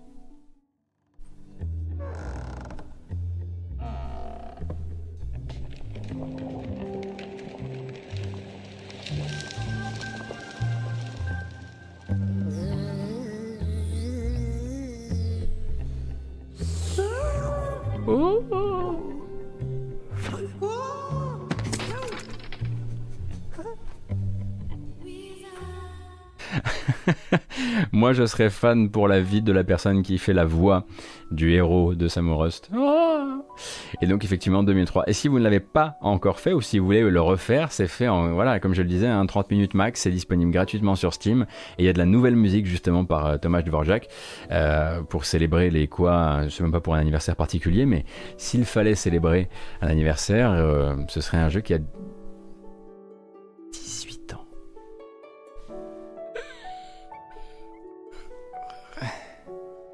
18 ans. Allez, au revoir.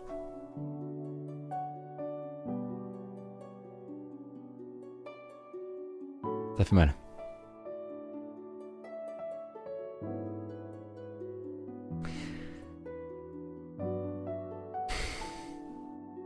Bon. Bah.